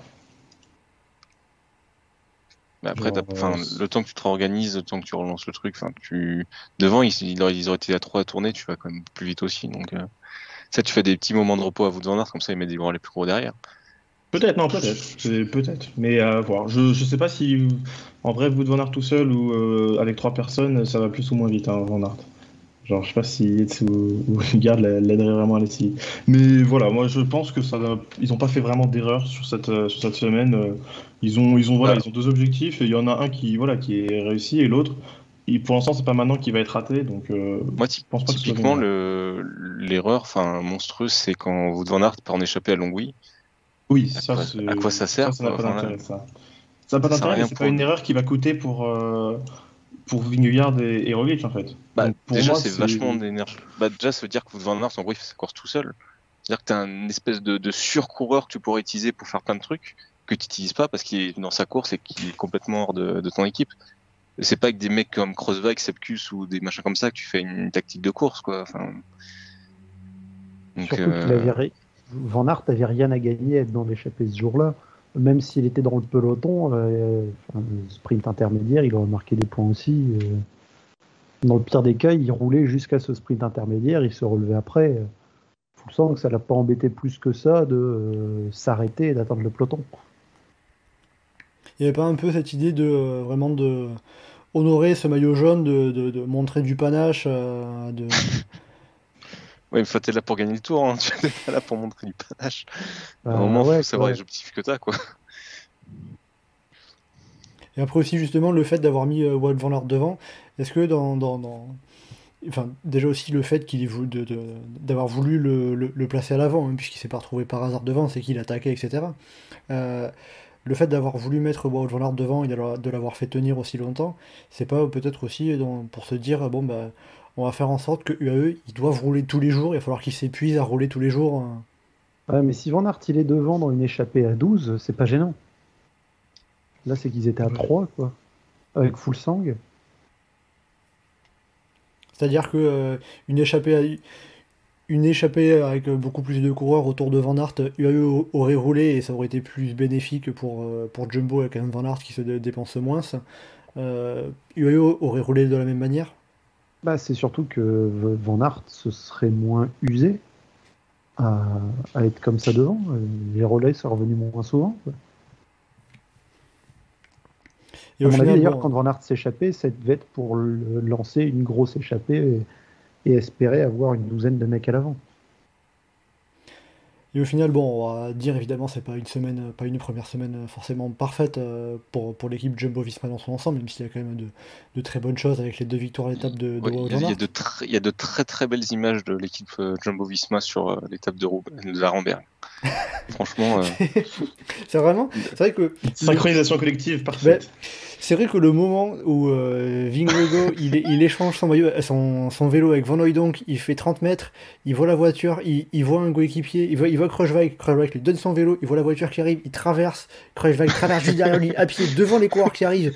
Mais vraiment, cet, cet extrait vidéo, je l'ai vu sur Twitter avec la musique de Benny Hill, c'est complètement oui, ça. c'est si drôle. C'est incroyable. d'ailleurs, c'est presque un miracle que Vingegaard ne perde pas plus de temps ce jour-là. Ouais. Parce que ce sketch qu'on a, c'est Vingegaard qui panique totalement lorsqu'il est distancé. Heureusement qu'il y a Van Aert, justement. Il est distancé, il veut tout de suite prendre le vélo du premier coéquipier qu'il a, sauf que bah merde, c'est pas un, mec qui lui rend 25, cent- 25 cm, donc le vélo il est pas à sa taille. Oui, tu peux, tu peux pas faire les pavés euh, que en danse, c'est pas possible. C'est pas comme fallait- s'ils avaient la voiture numéro 1 dans la file en plus, quoi. Enfin, C'est ça, c'est- ça- cette étape-là, ça a montré une grande panique chez Vingegaard et, euh, et supposons qu'il se reprend euh, un quelconque incident dans une situation moins bonne plus tard dans la course, comment il va réagir? Supposons il y a une attaque dans une descente, euh, il je sais pas, il glisse légèrement, je lui souhaite rien de mal, mais il se retrouve à voir son vélo qui est pété et il doit en changer. Qu'est-ce qu'il va faire? Comment il va se contenir Comment il va tenir mentalement et comment il va réussir à se relancer en course dans la descente après il va partir à pied comme Froome. J'allais dire ça. Pas dans la descente. euh, ça- Enfin, s'il part à pied dans la descente d'un col, euh, à part doubler. euh, Non, on mais tu passes par-dessus les lacets, vélo, tu coupes, euh, tu coupes dans la pente, euh, puis tu... Tu fais des roulades dans l'herbe. Par Euh, contre, ce, ce jour-là, en termes de réaction euh, et de gestion face à une situation problématique, euh, Roglic qui se remet son épaule, bon, ok, lui il perd une minute, mais deux minutes, mais il a plus d'expérience après aussi, justement, c'est pas aussi ça qui peut jouer. Ah, euh, euh. de, de l'expérience dans les incidents dans le peloton, ouais. Roglic, il, il a beaucoup d'expérience là-dessus. Il n'y a pas beaucoup de trucs dans lesquels il a plus d'expérience que le reste, mais euh, dès qu'il y a une merde qui se passe dans le peloton, en général, il est pas loin.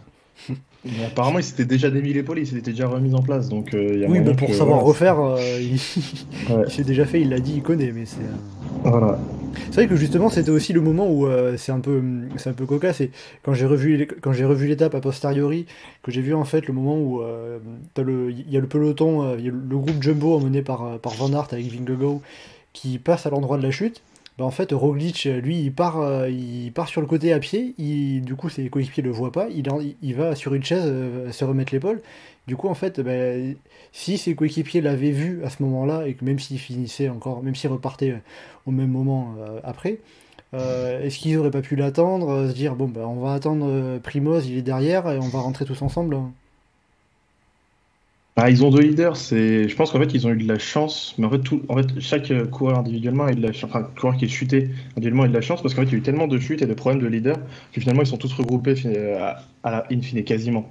Donc, euh, mais je pense que c'était pas une bonne idée d'attendre, euh, enfin, de, se faire regrouper tous les tous les jumbo. Fallait, euh, fallait, ouais, fallait que chacun. Enfin, il y avait deux leaders et chacun joue sa carte. Et là, on a bien vu qu'il y en a un qui prend qui prend moins de temps que l'autre. quoi. C'est-à-dire qu'en gros, le, ce qu'ils ont fait, à savoir on tente de faire rentrer d'abord le premier, puis le deuxième on verra après, c'était ce qu'il y avait de mieux à faire. Bah, en fait, j'ai l'impression qu'ils ont chacun leur un peu euh, ange gardien, comme dirait la Groupama FDJ. Et, euh, et du coup, euh, bah, du coup, c'est ce qui, enfin, j'ai l'impression qu'ils sont un peu cantonnés à ça, euh, chacun avec son ange gardien et, et celui, voilà, et, et on roule quoi. Bah, c'est surtout, euh, t'as un grimpeur qui est en train de se remettre l'épaule à la quatrième étape du Tour de France. C'est pas ce qui te rend spécialement confiant. On dit, ok, alors Vingegaard, il va peut-être perdre 30 secondes de plus, mais on va être sûr que Roglic revienne avec. Oui, en Euh, plus, c'est vrai. Physiquement, c'était pas, il n'était pas dans une situation qui pouvait inspirer la confiance euh, à, à moyen ou à long terme. Euh, clairement, le soir de cette étape-là, si on m'avait dit qu'aujourd'hui, euh, après les quelques premiers cols qu'il y a eu, euh, Roglic serait encore 11e du, du général, euh, alors c'est sûr qu'il vise pas un top 11, euh, Roglic, mais euh, je m'attendais à le voir, euh, enfin, pu le voir presque. Je pensais qu'il aurait une fin de première semaine comme l'année dernière. Euh, alors après justement, alors, je vois par rapport euh, à tout ce qui est tactique jumbo, ce qui va pouvoir être mis en place sur les deux prochaines semaines. Euh, Fédé dans le chat qui dit voilà, euh, Jumbo court après trop d'objectifs, UAE a juste à, entourer Pogacar. Est-ce que maintenant on va peut-être voir Wout Van Aert qui va se consacrer 100% à, Jonas Vingegaard, à l'aider et délaisser un peu les étapes? Ça peut être possible ça? Bah, c'est bon quoi, le maillot vert il est gagné pour votre Van Aert, donc euh, il peut se concentrer maintenant euh, à aider les autres. Le... Si Vingegaard est vraiment en mesure d'embêter Pogachar, euh, c'est pas les 40 secondes qu'il y a là qui vont poser problème. Et s'il n'est pas en mesure de le faire, c'est pas les efforts ont fait Van Aert qui, changeraient grand chose. Donc, quitte à miser ces deux, sur ces deux objectifs, bah là c'est parfait. Euh, Van a 280 points, le deuxième il en a 140. On va se retrouver à avoir des étapes de montagne qui donnent 20 euh, points au début, 20 points à l'arrivée. Enfin c'est bon quoi. Van il peut ne marquer aucun point de la semaine, il sera encore en vert à Carcassonne à la prochaine journée de repos.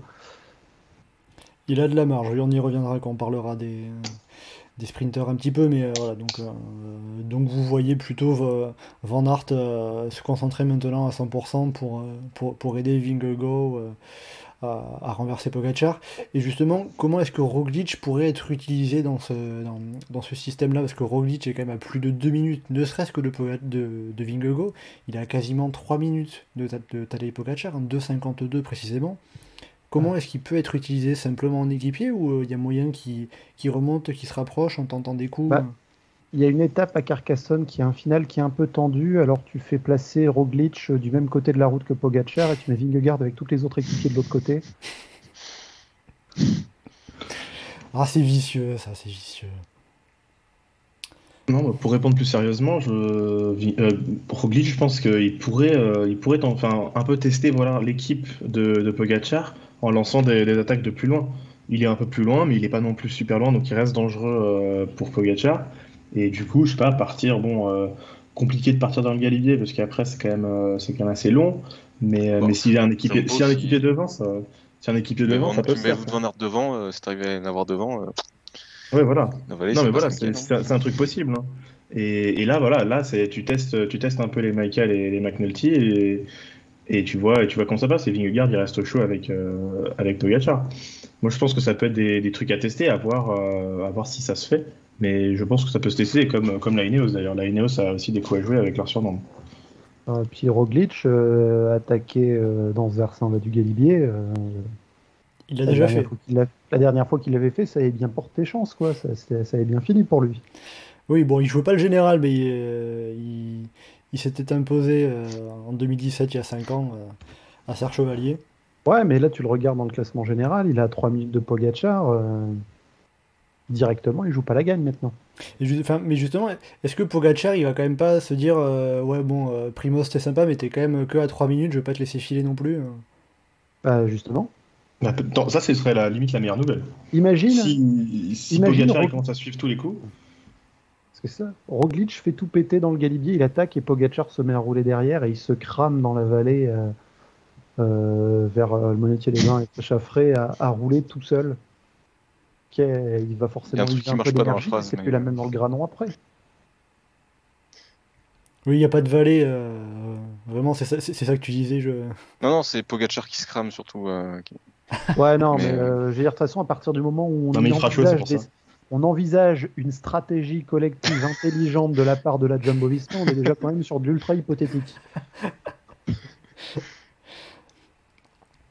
Bon, ça fait penser à Mathieu Van Der Poel. J'ai vu, vu, je crois, sur le forum, euh, apparemment Mathieu Van Der Poel qui voulait, qui, qui, pas voulu rejoindre Rabobank par rapport à la stratégie de course. Hein. Ça, c'est pas forcément leur fort, mais euh, il y a quand même des choses à tenter en tout cas, donc il va pas falloir euh, déjà, être déjà être défaitiste. Bah, les seuls moments où ils montrent qu'ils sont forts collectivement, c'est allez, les gars, vous attaquez à 4 en même temps, et en haut, il vous en reste 3 sur les 4, à côté, peut-être qu'il n'y a plus d'adversaire. Moi, c'est hier, ça me déprimait de fou de voir 4 euh, jumbo dans, dans, la roue de Pogacar là, qui foutaient rien, qui, qui restaient là. Enfin, je sais pas, au moins tu fais attaquer Roglic au moment, tu vois ce qui se passe. Euh, demain c'est le repos, quoi. J'en sais rien, mais. Euh. Classement par équipe Non, j'en sais rien. Hein, mais... Et après, justement, alors je vois dans le chat des, des, des, des réflexions intéressantes. Euh, si un Primoz Roglic attaque, notamment sur l'étape euh, du, du col du Granon, est-ce qu'on va pas se retrouver avec les coureurs qui jouent le podium, les, euh, les Mas, les Godus, les Bardet, les Ineos, qui vont faire rouler leur équipe pour dire ouais, on veut, on veut le podium, on va pas te le laisser gratos, Primoz. Bah, ah, je vois pas qui pourrait rouler euh, chez les euh, Bardet, Godu, et puis c'est pas les mecs qui vont rouler dans une dans ce genre de vallée. Ineos bah, Bardet, il n'aura pas d'équipier, donc euh, c'est bah, Après, le groupe AMA, ils étaient quand même encore trois dans le groupe Pogachar à la, à la hier à Châtel. Hein. Les groupes AMA, c'est pas tant de joueurs à faire ce genre de. Oui. C'est ouais, c'est pas c'est pas le genre de la maison en général. Donc il n'y a pas de risque, enfin il n'y a pas de possibilité de voir des alliés de circonstances pour Pogachar. Ça peut arriver, mais je pense qu'en fait il fait très très peur et les gens ils se disent vas-y s'il peut être battu, euh, il y a moins qui. Moi je sens gros venir le, le, coup de la jumbo qui roule sur un bardet ou une connerie comme ça, genre. Euh, la place de l'équipe de Pogacar. Ah oui, par contre, si c'est un Bardet, Godu euh, ou autre qui attaque dans, dans le Galibier, je suis certain qu'on va voir trois, qu'on va voir les Sepkus et Kreuzweig et compagnie à se démener, à se faire péter le caisson pour revenir, et Pogacar qui attaque au pied du Granon et qui gagne avec deux minutes d'avance. Ça. Euh, oui, donc des alliés de circonstances plutôt, plutôt dans l'autre sens. Hein, alors, ce que vous, ce que vous pressentez. Euh, s'il faut faire n'importe quoi, euh, Jumbo Visma est là. Hein. pourrait être leur slogan. ouais, bah ça. Les, euh, le, chat un, le chat un peu d'accord avec vous. On a Samuel qui dit si Roglic part, le top 10 roule sur lui. ou alors on a Friton qui dit on n'est pas prêt à voir Pinot rouler pour tuer l'offensive de Roglic. Bah, surtout que dans l'étape du Granon, Pinot, je le vois bien dans l'échappée. Dans l'échappée matinale. Oui, probablement. Et, euh, et s'il est dans l'échappée matinale et que ça bouge dans le galibier, Godu il va être bien content de retrouver quelqu'un pour l'aider après coup. Et donc ça fait Godu fait partie de ceux qui pourraient attaquer et suivre euh, le mouvement de Roglic. Je pense que tous les leaders, ils ont intérêt à mettre quelqu'un euh, à l'avant pour, pour faire, au cas où il y a une attaque dans le Galibier et pour faire un vrai un relais. Je pense que toutes les, toutes les équipes doivent y penser.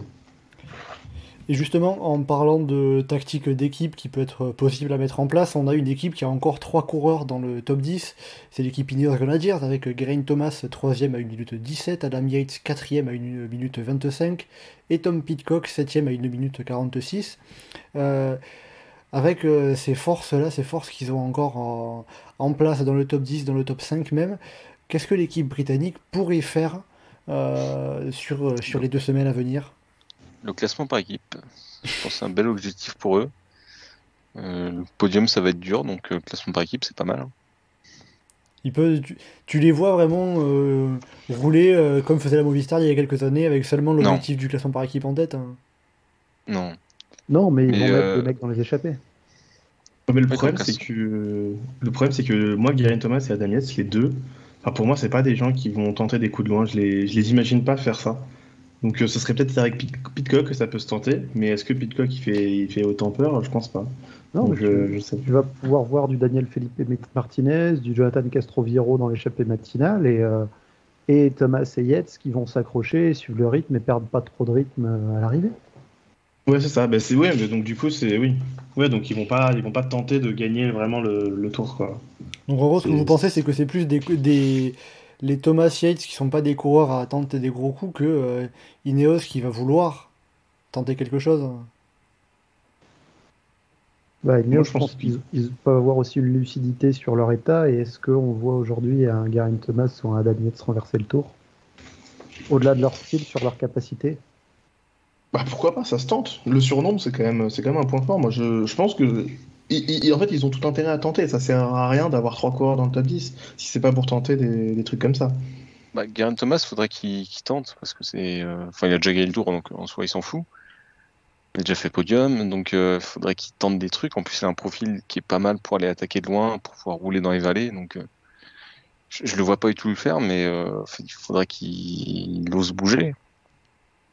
Oui, puis après, Ineos, c'est une équipe qui a déjà gagné plusieurs, plusieurs fois le Tour de France, alors c'est pas dans les mêmes conditions, bien évidemment. Hein. Les Tours de France qui remportent, c'est plutôt en étant en position de force plutôt qu'en étant en position euh, un peu d'outsider, mais euh, se, dire de euh, ben, ben, le Tour, on, l'a déjà gagné, on n'a pas trop cette pression-là, notamment pour Geraint Thomas, ça, peut être un plus. Hein. Ça peut être un plus. Vas-y, vas-y. Bah, je sais, je sais pas, ça peut être un plus comme ça peut être un moins, j'ai l'impression en fait. C'est, euh, ça dépend. Sur s'ils sont dans le truc, euh, on n'a rien à perdre, let's go, bah ça va être un plus, je pense. Mais ça peut être aussi en mode, euh, ouais bon bah c'est pas grave, on a déjà gagné quoi. Mais, moi j'ai l'impression qu'ils sont là pour le podium. J'ai pas, j'ai pas l'impression qu'ils sont là pour pour peser sur la course vraiment. À voir. Franchement, à voir. Peut-être qu'avec un Martinez qui tente, qui, revient dans le coup, ça, ça, peut. En fait, ils ont tellement de possibilités que ça serait vraiment tellement dommage qu'ils jouent juste un podium. C'est surtout ça. Ça me ferait vraiment chier que, que ce soit juste le podium qui joue.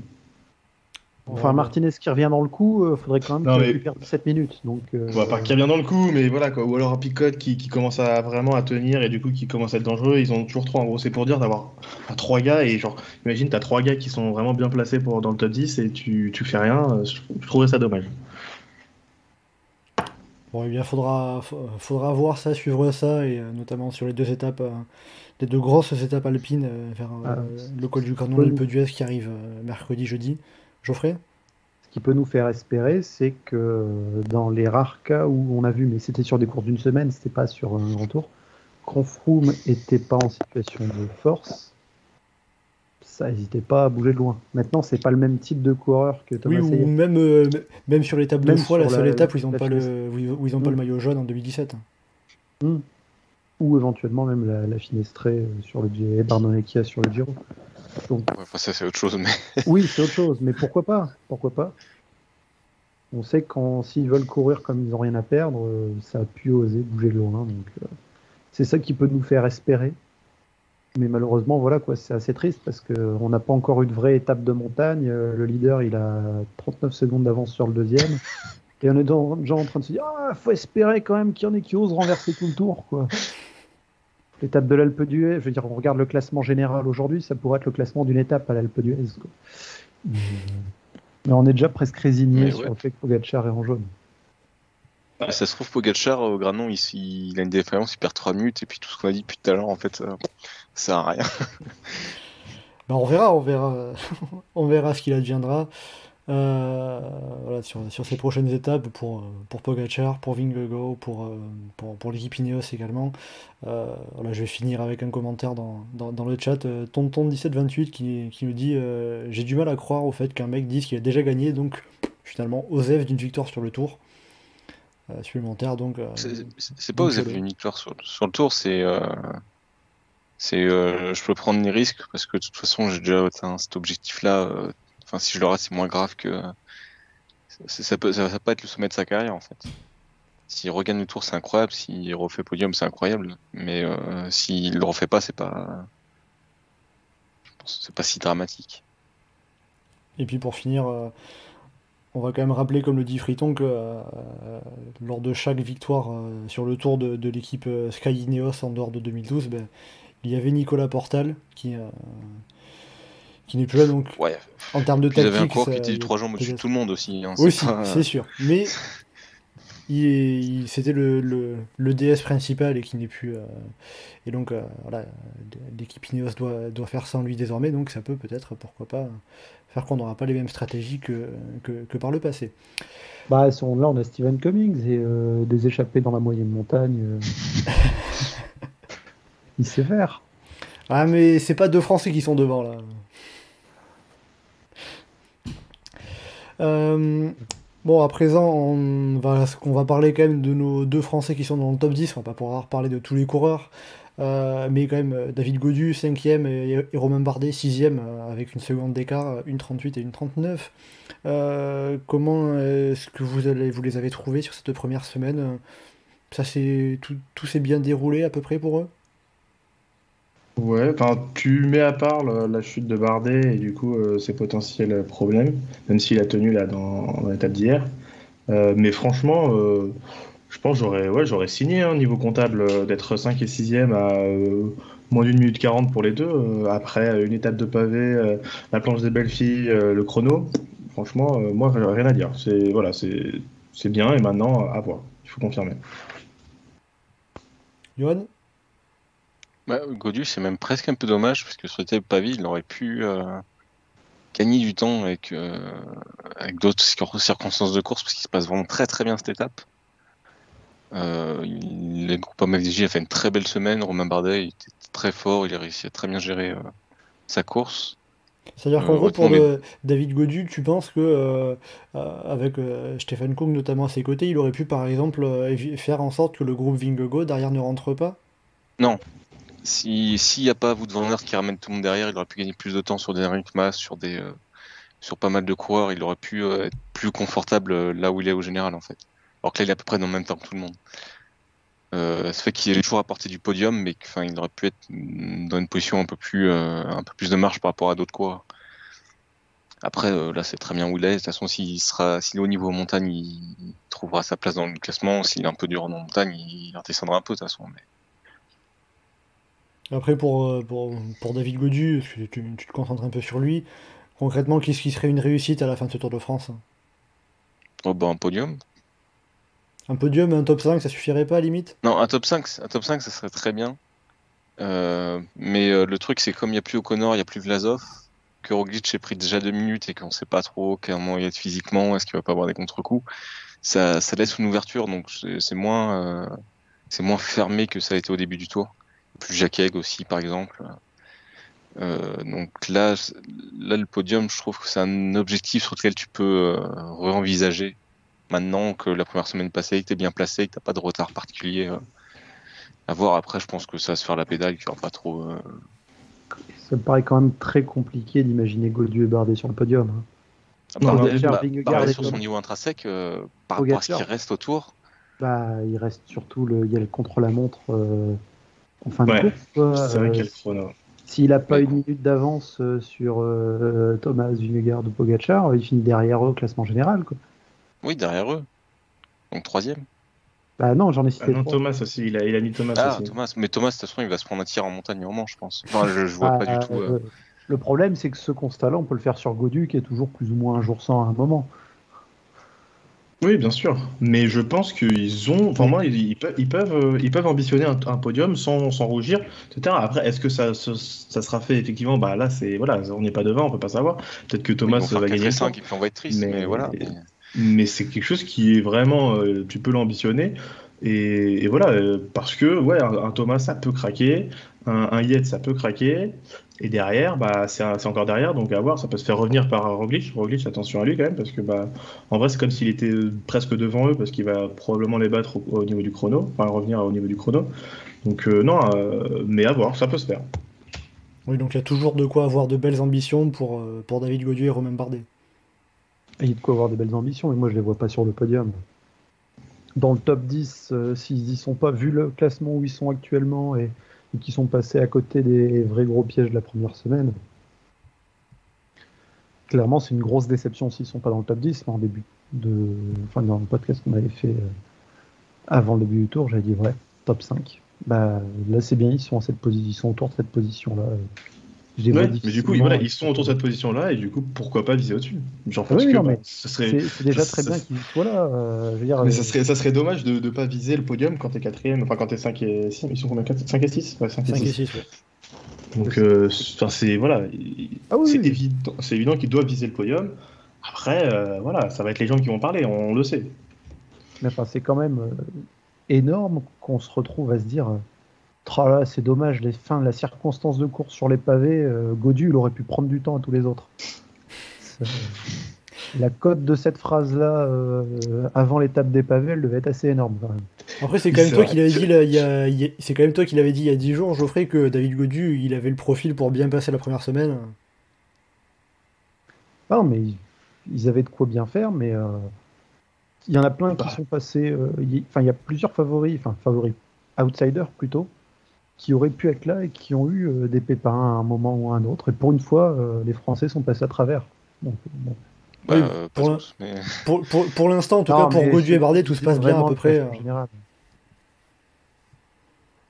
Donc voilà, après, bon, c'est vrai que quand on voit, c'est vrai que par rapport aux déclarations d'avant-tour, euh, comme Samuel le souligne hein, dans le chat, euh, Bardet qui disait jouer les étapes, euh, il se retrouve sixième, sixième du général.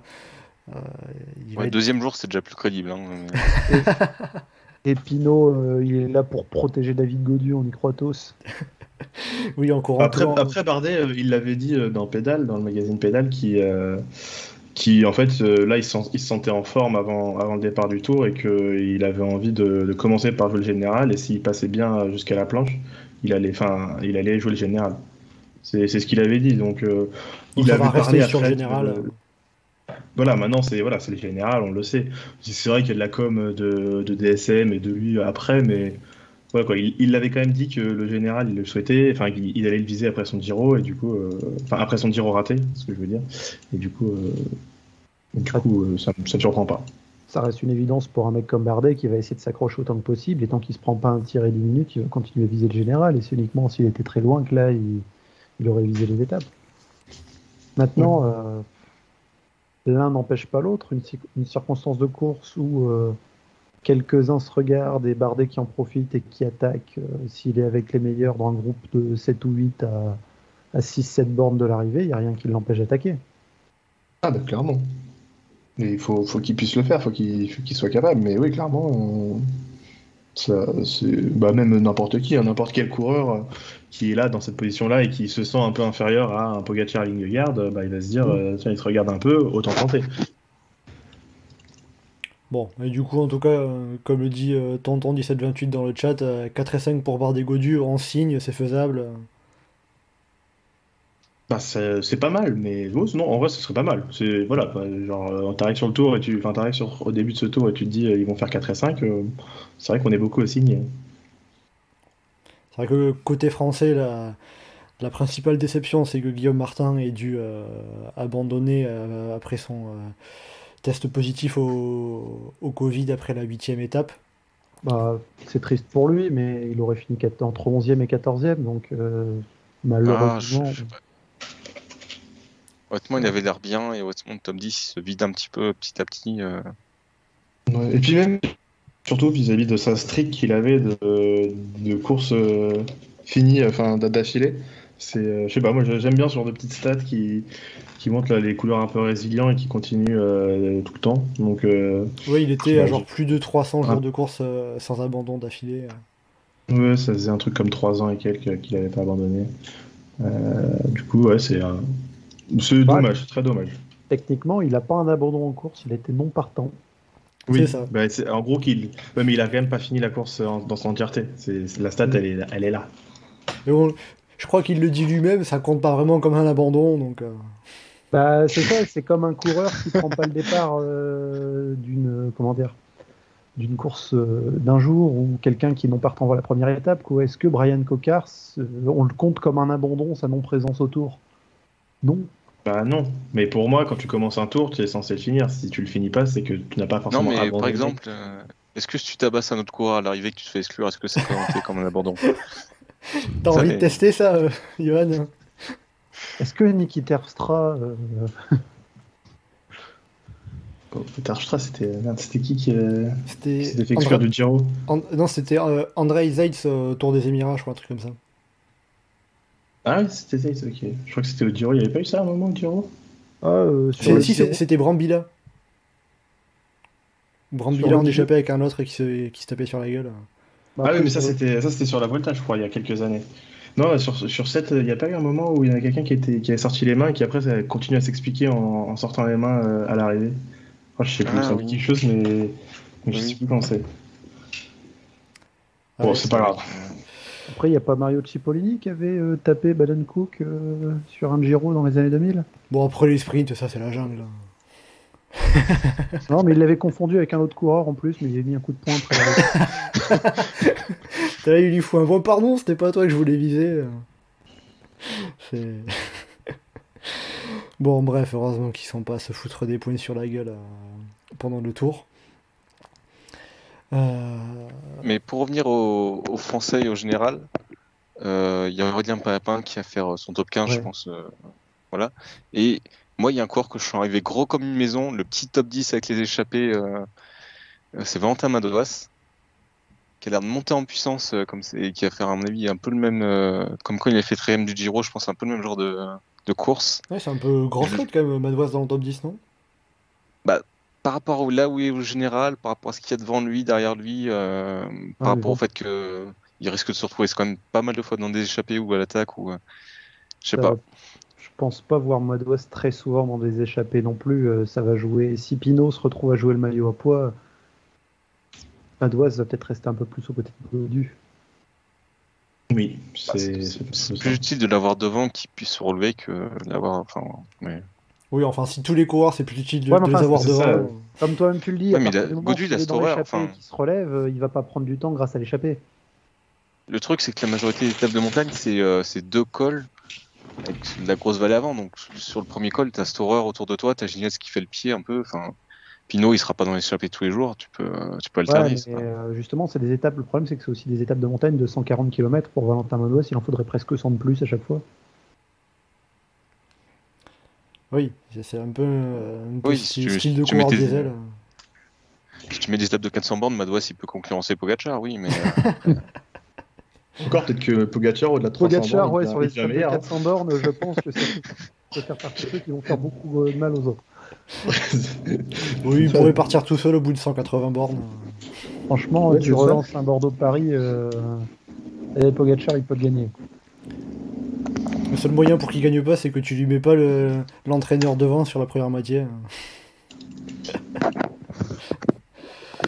Euh, bon, voilà, on a pas mal euh, parlé des, euh, des coureurs du général. Alors, pour revenir sur les coureurs qui se tapent sur la gueule, on a des, des exemples dans le chat. Friton qui nous dit Fernando Gaviria à Gap sur le Dauphiné, ou et Tonton qui cite Molano sur Hugo Page sur le Dauphiné. Ah, c'était ça. C'était ça après l'arrivée. euh. Ah, c'était Molano et Gropage, c'était pas les Giro, c'est le Dauphiné, c'est ça. C'était en cours d'étape, euh, Molano. euh. Ouais, mais après, Oui, mais non, après et il, est, Oui. il, est, il est allé le voir et. Il a en cours d'étape et après au bus. Devant, devant le bus de la loto d'ailleurs. Bah, moi, il est consistant. Euh, Bon, il y a une. Alors, je... il y a une question de Samuel Lefebvre qui dit euh, Vous aussi, vous pensez à Pinot pour le maillot à poids? Euh, La question, vous savez quoi Je la garde de côté, puisque là, on a au programme d'abord les sprinters, mais on va se la garder de côté quand même, Pinot, parce qu'il y a peut-être des choses possibles. Déjà, qu'il va vouloir probablement aller chercher une étape. On va revenir d'abord sur, euh, sur, sur les étapes pour, pour sprinter. On a eu trois sprints, deux pour la victoire avec euh, Fabio Jacobson à Nyborg et euh, Dylan Groenewegen à Sunderborg, euh, en n'oubliant pas non plus Jasper Philipsen, deuxième à Calais. Même s'il a levé les bras, il y avait quand même Wout van Aert de- devant lui. Bon, au final, pour l'instant, le plateau, on n'a pas eu beaucoup d'occasions de voir les sprinters se mettre en action, mais le plateau est assez serré, il n'y a pas vraiment de, de, de coureur qui, qui sort du lot. Putain, je suis pas d'accord avec ça. Pour moi, euh, il y en a un qui sort du. En tout cas, pour moi, ce qui sort du lot, c'est Philipsen. Vraiment, je trouve que Philipsen est euh, impressionnant comme pas possible sur, euh, sur les sprints. C'est, à mes yeux, c'est vraiment le meilleur sprinter parce qu'il fait des sprints de 300 mètres et même après 300 mètres, c'est lui le plus rapide. Enfin, c'est c'est vraiment assez fou. Johan, t'es pas d'accord, je sens Moi, je trouve que le mec au-dessus de l'eau, c'est Jacobsen. Sauf qu'il s'est retrouvé une seule fois dans une situation où il pouvait aller sprinter pour la gagne. Oui, bah dans ce cas, je peux dire que c'est One et il, a jamais- il s'est jamais retrouvé dans la situation. Non, non, mais sur, sur le sprint que, que Jacobsen fait sur le sur euh, sur la deuxième étape, il n'y a aucun coureur qui peut aller le chercher.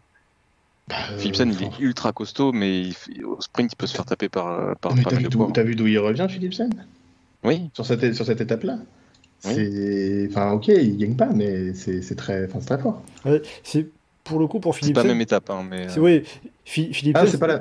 Philipsen, c'est plus l'étape de pardon, j'ai euh, que, c'est remporte Roodeveren, où il se retrouve à lancer quasiment à 300 mètres en 20 e position et il finit à la photo finish. En effet. Mais il était mal placé. Ça, ça joue aussi quand même dans la préparation d'un sprint, ça, mine de rien. Je crois qu'il non, mais je crois qu'il était mal placé aussi sur la première. hein. Enfin, sur la à non?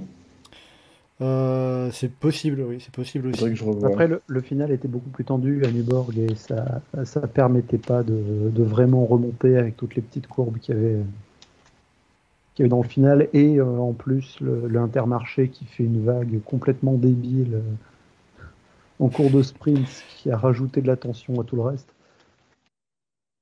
Mais Au final, je trouve pas qu'il y en ait un qui soit vraiment au-dessus du lot pour la gagne. La preuve, euh, on a trois, trois sprints, on a trois coureurs différents qui lèvent les bras. Et, euh, si on avait étendre le débat au maillot vert, vu que, que Mathieu a mis le classement du maillot vert, bah, ça c'est bon, c'est fini le maillot vert. hein. Oui, bon, du coup, pas là, le meilleur sprinter qui va être maillot vert cette année. Euh, on est encore dans une année où on a ce constat-là. la question du maillot vert, bon, je, je, je l'avais prévu, mais vous avez déjà un petit peu répondu. Bon, bon Wout Van Aert, il a 135 points d'avance. euh, j'ai- Je suis quand même allé compter. J'ai voulu aller compter depuis la réforme du, du le changement de barème en 2011, même si l'actuel date de 2015, mais ça avait pas, il y, a- il y avait une légère évolution. Depuis la réforme du barème en 2011, euh, c'est la première fois qu'il y a autant d'avance, euh, qu'un coureur a autant d'avance euh, au classement par points après la 9 étape. La fois d'avant, c'était, je vais retrouver ça, c'était Peter Sagan, bien évidemment, qui avait à peu près 90 points d'avance après 9 étapes, et donc qui avait fini avec le maillot vert.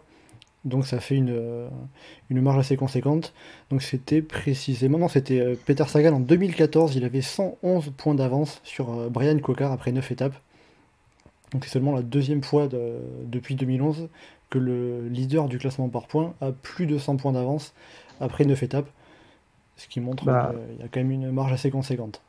Bah, puis surtout, il y a de moins en moins de coureurs qui le visent. Euh, Quand on évoquait les candidats potentiels, on citait, enfin moi je me souviens, j'avais cité Michael Matthews, mais il ne semble même pas intéressé par le maillot vert, il fait pas les sprints. Euh, les, les deux concurrents qu'il a, c'est Jacobsen et Philipsen. Euh, on, on- on leur mettrait un cumul des points, les deux ensemble, je suis sûr que ça doit faire euh, encore euh, 30 à 40 points de retard sur Van Aert. Donc, non, au final, Oui, c'est ça, 40 points. oui, puisque comme, euh, Jacobsen a 135 points de retard, euh, il faudrait faire Jacobsen plus Pogacar pour passer devant. Bah, c'est ça, et puis euh, on évoque Pogacar, au final, euh, on a tellement d'arrivées en boss que, euh, supposons Van Aert, euh, je lui souhaite pas de malheur, mais euh, il se retrouve à abandonner pour une raison ou une autre, euh, bah, Pogacar peut se retrouver à être maillot vert. Oui, ça. Bon, après, il y a quand même le barème qui accorde beaucoup plus de points aux étapes pour, euh, pour sprinter, mais euh, c'est vrai que ça- il en reste, Il y en a il pas reste plus beaucoup, que deux, des des étapes- pour il en reste plus que sprinter. deux des étapes pour sprinter. bah, il y a Carcassonne, Paris et Cahors euh, après avoir... et, et Saint-Etienne. Donc, sur le papier, ça peut aller jusqu'à 4. Ouais, mais euh, sur les quatre, je serais surpris qu'il y ait quatre sprints massifs. Non, il y en a, pour moi, il y en a deux. C'est Cahors et, et Paris. Cahors, c'est optimiste. Hein. Ouais, moi j'aurais pas cité Cahors euh, dans Ah la- ouais Ah ouais, non, c'est bête, je. Carcassonne plus. Que... Carcassonne, moi, j'y crois pas du tout. Bon, Ouais, il y en a peut-être qu'un finalement. hein. il y en a peut-être qu'un finalement. Après, Bon. dans, dans la manière dont le peloton roule depuis le début, à Saint-Etienne, tu peux, on va peut-être finir avec un sprint, euh, euh, genre, euh, je sais pas, 100 coureurs, euh, quelque chose comme ça. Oui, il y aura peut-être un euh, peloton fatigué de. de... Oui, voilà. Ouais, mais il y a l'étape. mais. Jacobsen, du coup, Jacobsen, il sera pas là, quoi. Non, bah non. Non, Mais c'est mort avant Paris, hein, de toute façon. mais- C'est vrai que justement pour finir sur la stat des coureurs euh, qui étaient en, en- en tête du classement par points après, après 9 étapes, les, depuis 2011, les seules fois que le maillot vert, euh, qui- enfin, que le maillot vert final euh, ne portait pas le maillot vert après 9 étapes, c'était euh, Mark Cavendish en 2011 qui avait 64 points de retard sur Philippe Gilbert. Ouais, mais Euh, finit deux fois hors délai après. euh. Oui, c'est sûr. Euh, c'est Michael Matthews qui avait 52 points de retard sur Marcel Kittel en 2017, Kittel qui abandonne. Ou alors sinon c'est 2020 euh, Bennett par rapport à Sagan et 2016 Sagan par rapport à Cavendish qui avait 7 points de retard seulement tous les deux. Donc il faut vraiment que ça soit un écart très serré pour que ça, pour que ça change d'épaule. Bah, surtout que Cavendish, on savait qu'il irait pas au bout en plus en 2016. Oui, en plus. Donc, euh, la seule fois où ça a changé sauf, sauf abandon, c'était c'est 2020 et 2011. euh, même Ah, si, du coup, bon, faudrait, Gilbert faudrait et Rora, c'était pas vraiment des sprinters. quoi. faudrait peut-être commencer à revoir le barème, euh, la disposition des points, des sprints intermédiaires, parce que quand on est arrivé à ce sprint intermédiaire unique en 2011, ça avait tout chamboulé et, euh, et beaucoup de sprinters s'y intéressaient. Et plus ça avance, plus on se rend compte que euh, les sprinters s'y intéressent pas et le sprinter complet, bah, on avait eu euh, Bah, Sagan. après, franchement, moi, Van Aert, quel bah, que tu soit le barème, j'ai du mal à voir comment il peut être battu. Ah ben sur un tour comme cette année, oui, c'est sûr. À partir du moment où tu mets pas d'étape pour sprinter, c'est compliqué pour que les sprinters. ça, mais, dis-toi que le sur meilleur. sur Sprinter, il fait quand même deux à chaque fois, quoi. Donc, euh, Mais euh, ouais, non, le, le Quand t'as un le- sprinter 4x4 qui fait 2 à chaque fois, c'est mieux que ça pas- parle sur un tracé normal et qui, qui, qui est au courant que les sprinters existent dans le peloton et qui cherchent pas à mettre des arrivées en boss euh, tous les trois jours. C'est-à-dire qu'il faudrait faire quoi pour toi pour euh, si, si tu veux chan- changer le barème, tu, veux le tu voudrais le changer comment? Euh, déjà, pour les sprints intermédiaires, vu que systématiquement, au-delà de la dixième place, ça intéresse plus personne, euh, des écarts plus francs entre les coureurs. Parce que là, s'il y a un point d'écart entre tous, bah, les mecs, ils s'en foutent de se battre pour une place. Tu donnes des points juste aux 6, 7 premiers, tu mets 3 points d'écart entre chaque. Ça commencerait peut-être à se battre un peu plus et tu compenses ça en mettant deux sprints intermédiaires dans l'étape. Ouais, c'est le Giro qui fait un Tu petit peu ça. Même, enfin, quoique pour le, pour, pour le Giro, il n'y a qu'un y a- il y a- il y a qu'un seul sprint qui compte pour le classement par points. C'est ça. Tu, tu te retrouves à faire éventuellement, comme euh, c'était le cas quand il y avait plusieurs sprints intermédiaires, dans les étapes euh, de plaine, tu mets un sprint après 20 ou 30 bornes. Quelles équipes vont rouler derrière les baroudeurs pour que ça reste ou pas, pour aller prendre des points en début Ça a l'avantage d'animer un petit peu des étapes de plaine euh, pour éviter euh, qu'on ait à compter sur la BNB pour qu'il y ait un peu d'animation dans ces étapes-là. Oui, ou, Ouais, pas cette année, mais. ou sur Kort Nielsen. Ah si, j'ai dit qu'on qu'ils avaient fait de l'animation. J'ai pas dit que ça avait été euh, un- avec un succès pour eux. Ils ont animé quand même. Euh, après, pour, pour finir sur les sprinters, euh, est-ce que vous avez un petit mot à rajouter sur, euh, sur, sur un des coureurs qu'on n'a pas forcément cité Un coureur un peu décevant euh, Histoire qu'on cite l'auto, parler de Kyle Ewan. voilà, c'est- moi, mon, mon devoir aurait été accompli.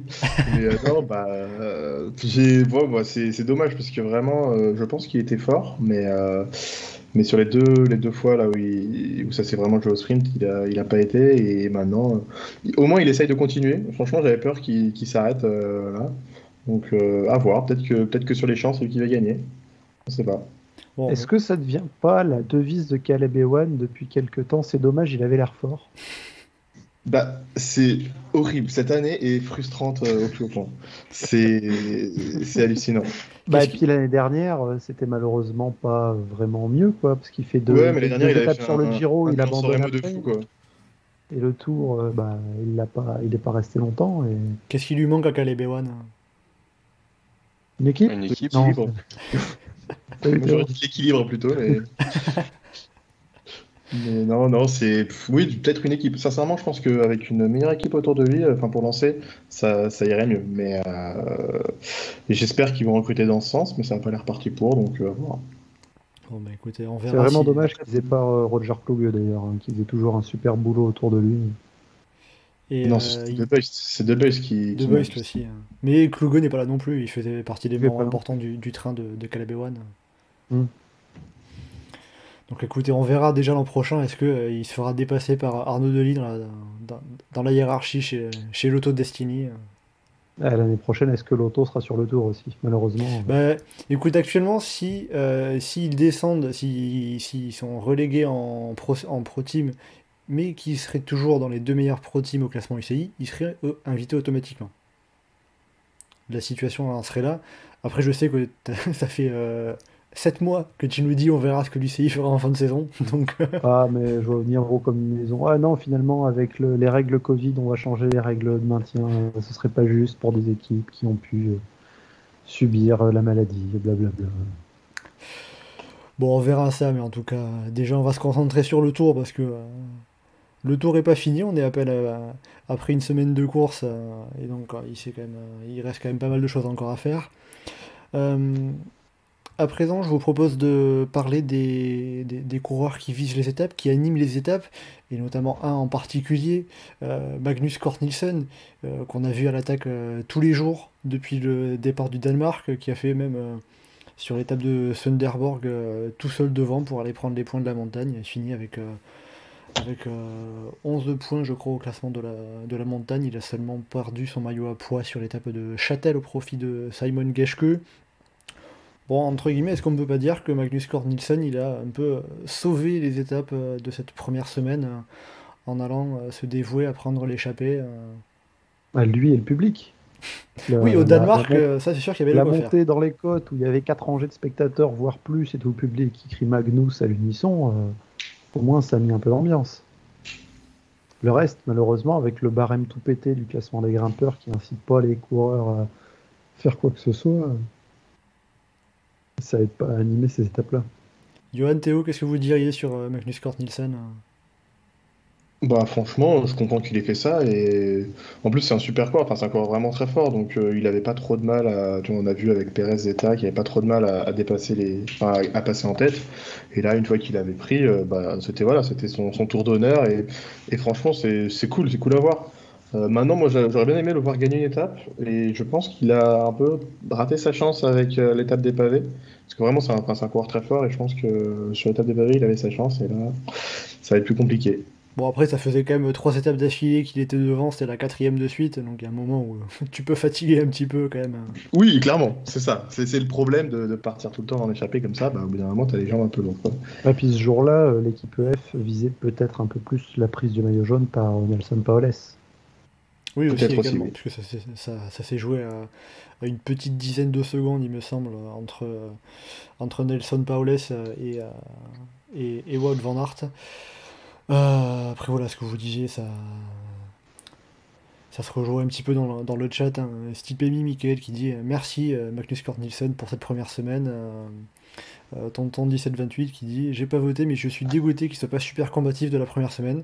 Alors pour info Tonton, il est en fait alors pour info, il est quand même super combatif du grand départ du Danemark. Oui, non, mais... Il y a eu un vote sur Twitter des deux, des, au final des deux étapes en ligne du Danemark pour élire le super combatif du grand départ, plus ensuite un, vote sur Twitter du euh, combatif de la première semaine, donc de, euh, de, l'étape de Calais à l'étape de Châtel, qui a cette fois sacré euh, récompensé Wout van Aert. Donc en tout cas, Magnus Cornelsen et Wout van Aert seront, ça c'est sûr, dans la liste pour le coureur super combatif du Tour de France. S'il y a ce découpage-là, ça me semble pas. Euh, c'est moins logique. Enfin, voilà, c'est moins logique, ouais, de, si tu mets Cornelsen pour les deux premières étapes et si tu comptes pas le Danemark, euh, Van Aert, euh, en plus, avec le jaune, vu les circonstances, tout ça, le câble en est. Ouais, ça se tient. Van Aert, si on compte juste depuis Dunkerque jusqu'à Châtel, Van Aert, cette semaine-là, ça se tient. Si, si on prend depuis la première étape, là, oui, ça aurait c'est Cornelsen. Oui, ça c'est sûr. Et après, justement, le fait que Kort euh, sur, euh, sur, notamment sur l'étape de Sunderborg, il se retrouvait tout seul devant. Euh, sur sur l'étape de Nyborg, bah, ils étaient que 4, puis 2 assez rapidement. Sur l'étape de Calais, que 2 devant. c'est pas un peu dommage ça Ou finalement, c'est bah, normal, il faut des étapes où on. Qui, qui mettent devant et pour gagner quoi Le premier jour, ils partent à plusieurs, mais bah, tu as l'objectif du premier maillot à poids. Il a trois points, il y a trois points à prendre, bah, c'est fini, il n'y a, plus que lui qui peut l'avoir. On se retrouve arrivé à Calais, il y a, bah, il, a, il y a six points à prendre, et encore, faut passer en tête du câble en nez, il a déjà six points, le maillot à poids, il n'est pas récupérable. L'étape va jamais revenir à des baroudeurs. Euh, il y a juste Cofidis qui a mis un mec parce que bah, on arrivait dans le nord et du coup, il fallait qu'il y ait un Cofidis à l'avant.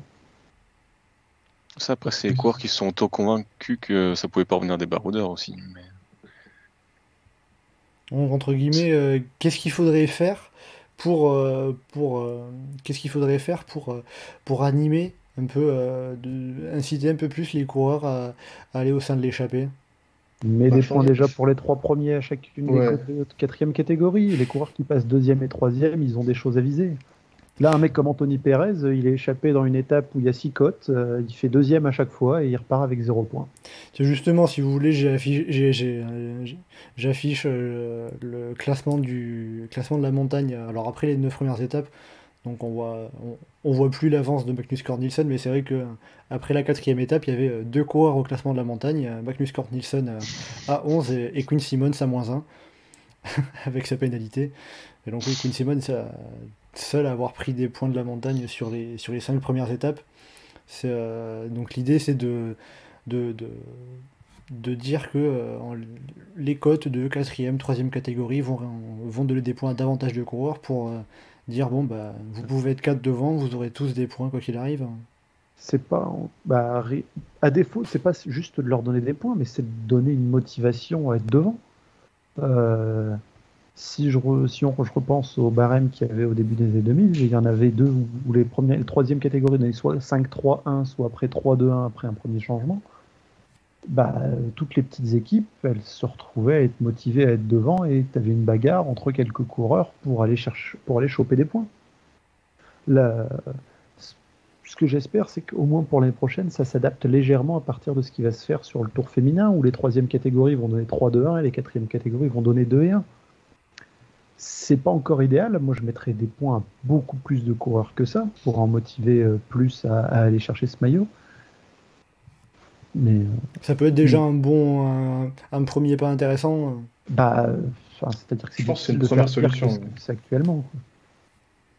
D'ailleurs, par rapport à ça, on remercie euh, Friton euh, qui l'a a signalé sur le forum et qui le dit également dans, dans le chat. Donc, en effet, euh, euh barème légèrement différent sur ce point-là au niveau du pour le Tour de France femmes qui s'élancera le dimanche de l'arrivée du Tour homme.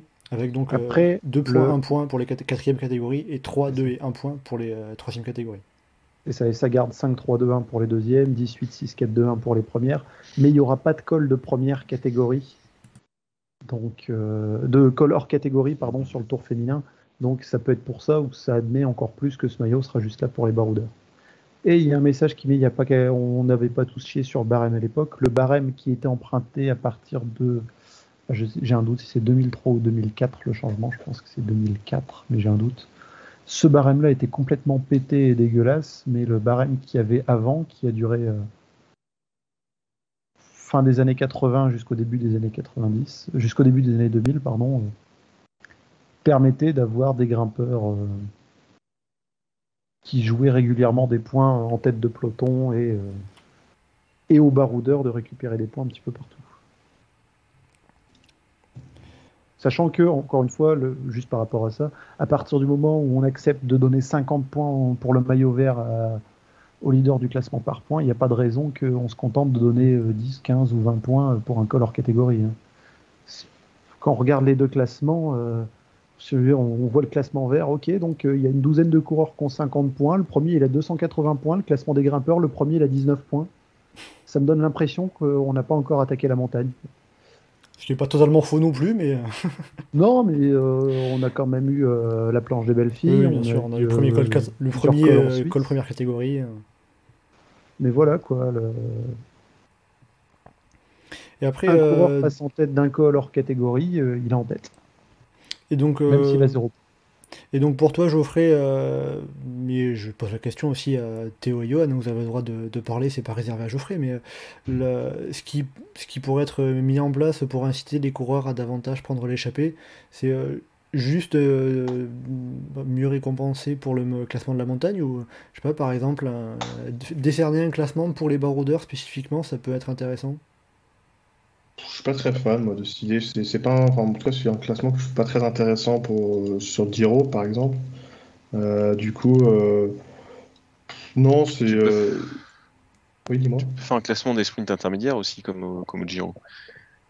Après faut en mettre au moins deux par étape quoi, mais. Oui, où on avait vu notamment les coureurs de, de Drone Hopper, genre Mathieu Baïs euh, qui, qui, qui, visait ça particulièrement cette année. Euh. Oui, mais au moins c'était rigolo. Enfin, c'était ça, ça, change pas la phase de l'étape, mais ça anime un petit peu. Oui, tout à fait. Ça, ça c'est certain. Donc, euh. donc, donc le retour d'un classement des sprints intermédiaires, par exemple, ça pourrait être intéressant. Et puis tu mets ça avec un dossard vert et puis pouf, ça fait, ça fait le boulot. sinon, tu pourrais, tu pourrais aussi refaire, mettre des bonifs au milieu d'étape pour les baroudeurs. Hein. Parce que là, actuellement, tu peux plus aller chercher le maillot jaune euh, en essayant de gratter un peu. Euh. bon. Euh, eh ben, tiens, tiens d'ailleurs, par rapport au sprint intermédiaire, Friton signale que également il y a le, aussi petit changement sur ce point-là, sur le Tour de France femmes. Euh, avec 25, 25, points distribués à la première du sprint intermédiaire, puis barème décalé d'une place par rapport aux hommes. Donc, il, y aura, donc il y aura davantage de points distribués au sprint intermédiaire qu'à l'arrivée de la super planche, par exemple. Ouais, mais c'est un point, c'est un point qui est un peu plus anecdotique qu'autre chose et qui fera pas. Non, mais tant qu'à signaler les petits changements de règlement, mm. on pouvait le, on pouvait le signaler. Alors après, bon, c'est vrai que par rapport au classement du Giro, comme dit euh, salut à tous, si on pouvait essayer d'éviter les 150 classements du Giro, ça serait pas mal quand même. Ah, il y, en a moins quand même, euh, classement du Giro. Hein. C'était pire il y a quelques années. Déjà, ils n'ont plus qu'un seul classement par équipe. Oui, c'est vrai que bah, je me souviens de, de quand on en avait discuté l'année dernière, je crois, c'était c'était assez cocasse. Mais il y a un truc qui est un truc qui doit être sympa, c'est quand même aussi le, classement du fair play. Ça, c'est rigolo aussi. Hein. Ah, avec les, primes euh, qui font des pénalités. Non, mais tu pourrais faire comme au Tour cycliste de l'Ardèche. Tu sais, tu mets 15 euh, maillots euh, différents, de plein de couleurs différentes, avec plein de classements. Comme ça, tu as plein de coureurs avec des maillots, avec des maillots et puis tu as des podiums qui durent 3 heures. C'est limité à 4 maillots sur les courses à partir du, point, du, du, Pro Series. En dessous, ils peuvent en avoir ah. plus, mais c'est limité à 4 maillots. Bah, tu fais plein de dossards de couleurs différentes. Ah oui, mais. Euh, tu... Dossard, bleu, dossard rouge. Euh, et, dossard, euh, rouge, c'est déjà pris. Hein.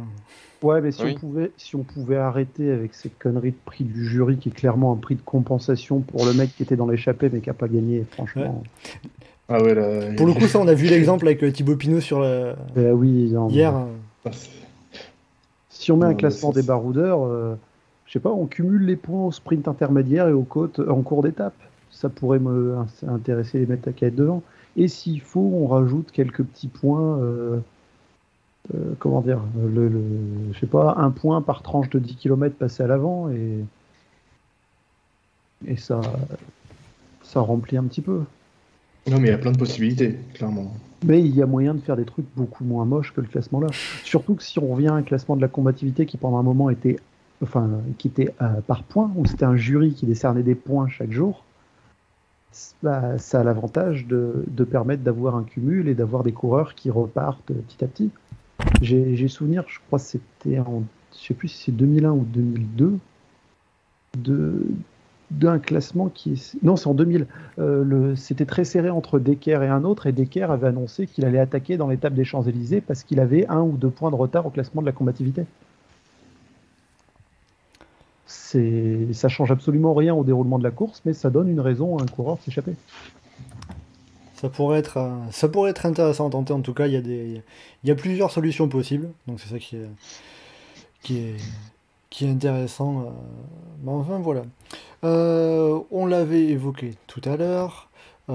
Thibaut Pinot, bien évidemment, comment ne pas l'évoquer. Thibaut Pinot qui a fini quatrième de l'étape de Châtel ce dimanche, qui est qui pas passé loin. Il était revenu à 19 secondes euh, sur l'approche du sommet du pas de Morgin de Bob Jungels, qui est allé chercher l'étape euh, à l'arrivée à Châtel. Euh, avec ce qu'on a vu sur, sur, cette première semaine, etc. Est-ce que Thibaut Pinot, déjà, il a les jambes, les cannes pour aller chercher une étape sur ce Tour de France Ah oui.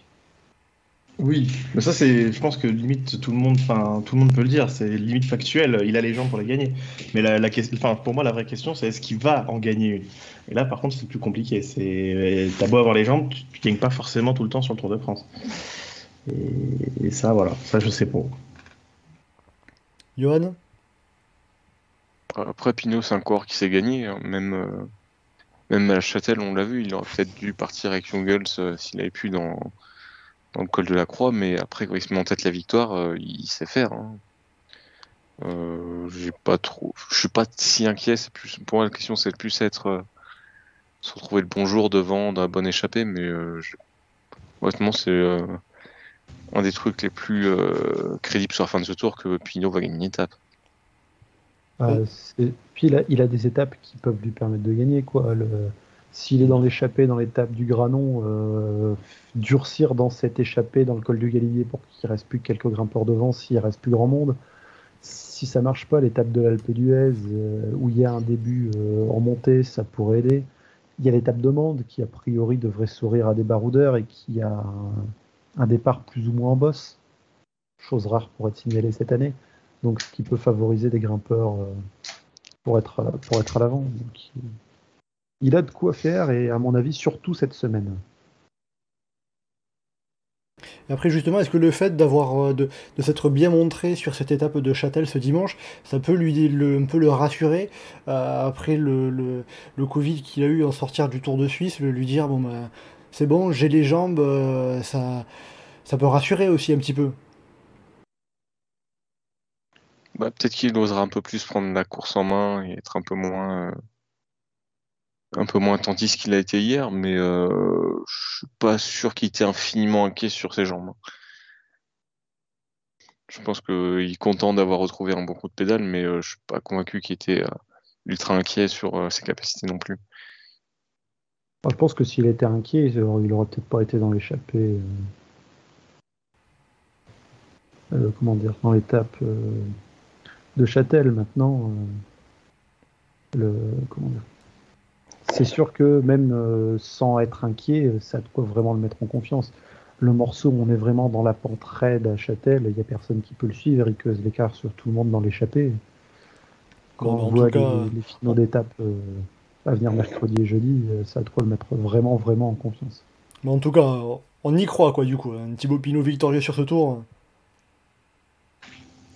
Ah bah clairement, je pense que si on doit dire un barreau, enfin si on doit- moi si je dois citer un, un mec qui va gagner en échappée, je pense que c'est le premier nom qui me vient à l'esprit. Et après, il y a aussi une, une remarque de salut à tous dans le chat. euh, il dit euh, la question euh, est-ce que quelqu'un dans, dans une échappée peut avoir plus de jambes que lui ou plus d'intelligence de course? Kemna?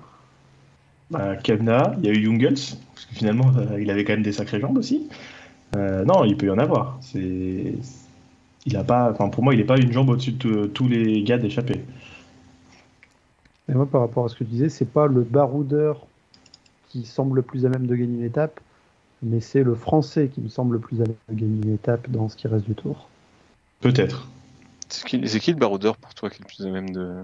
Kemna du coup j'imagine? Kemna. Bah, pff, il gagne pas tant que ça non plus. Non, Enfin, pas mais, plus quand que il... Pinot. hein. mais quand, quand il est devant, en général, euh, il se loupe pas. Bah, Pinot, Ouais, pas tant.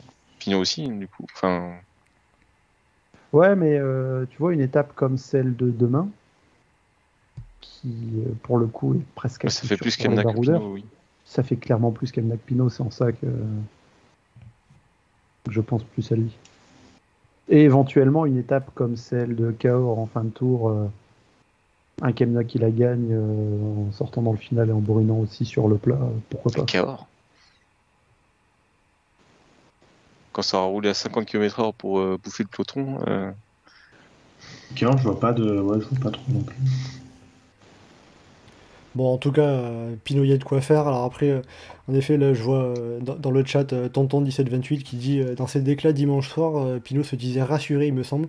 Donc je suis allé, euh, chercher, euh, alors dans, une interview que, j'ai retrouvée sur le site de l'équipe, euh, Thibaut Pinot dit C'est ma première journée à peu près avec de bonnes sensations, je suis content de ça, ça me permet d'être assez serein sur la suite. Les deux plus belles semaines arrivent, c'est le principal. Donc, comme quoi, si lui aussi s'est rassuré, déjà, et si mentalement il a pu se remettre un peu dans le bon, dans le bon truc et qu'il ressort finalement peut-être pas trop frustré, énervé de ne pas avoir gagné, c'est du bon, du positif. Et puis, euh, qui sait, euh, comme comme c'est comme c'est dit dans le chat avec euh, Samuel, salut à tous qui le disent, un Thibaut Pinot qui gagne le 14 juillet à l'Alpe d'Huez, ça serait magnifique, non? Ah bah euh, le forum peut fermer, euh, Groupetto peut fermer, euh, ils feront pas mieux quoi. De toute façon, le serveur va pas survivre. Ah oui, là dans ce cas-là, il y aurait du boulot. ouais. Et d'ailleurs, c'est qui, le qui est le dernier Français à avoir gagné un 14 juillet? Parce que j'ai le souvenir de, de David Moncoutier. Barguil. Bah oui, Barguil, la fois en 2017. C'est ça? Oui, c'est ça. Mais j'avais regardé, mais je crois qu'il y a personne Gauthier et Barguil non plus. hein. C'est euh, c'est pas si souvent que ça ces dernières années. Oui, après, bon, faut que ça soit une étape qui convienne aux Français, etc. Donc, euh, Oh bah il y a eu Moncoutier, Virenque, euh, Jalabert. Oui, non, voilà, mais écoutez, euh, peut-être que 5 ans après, on aura à nouveau un Français vainqueur le 14 juillet. euh. Bah c'était c'était en baroudeur de toute façon à chaque fois. Plus ou moins de loin, mais euh, Oui,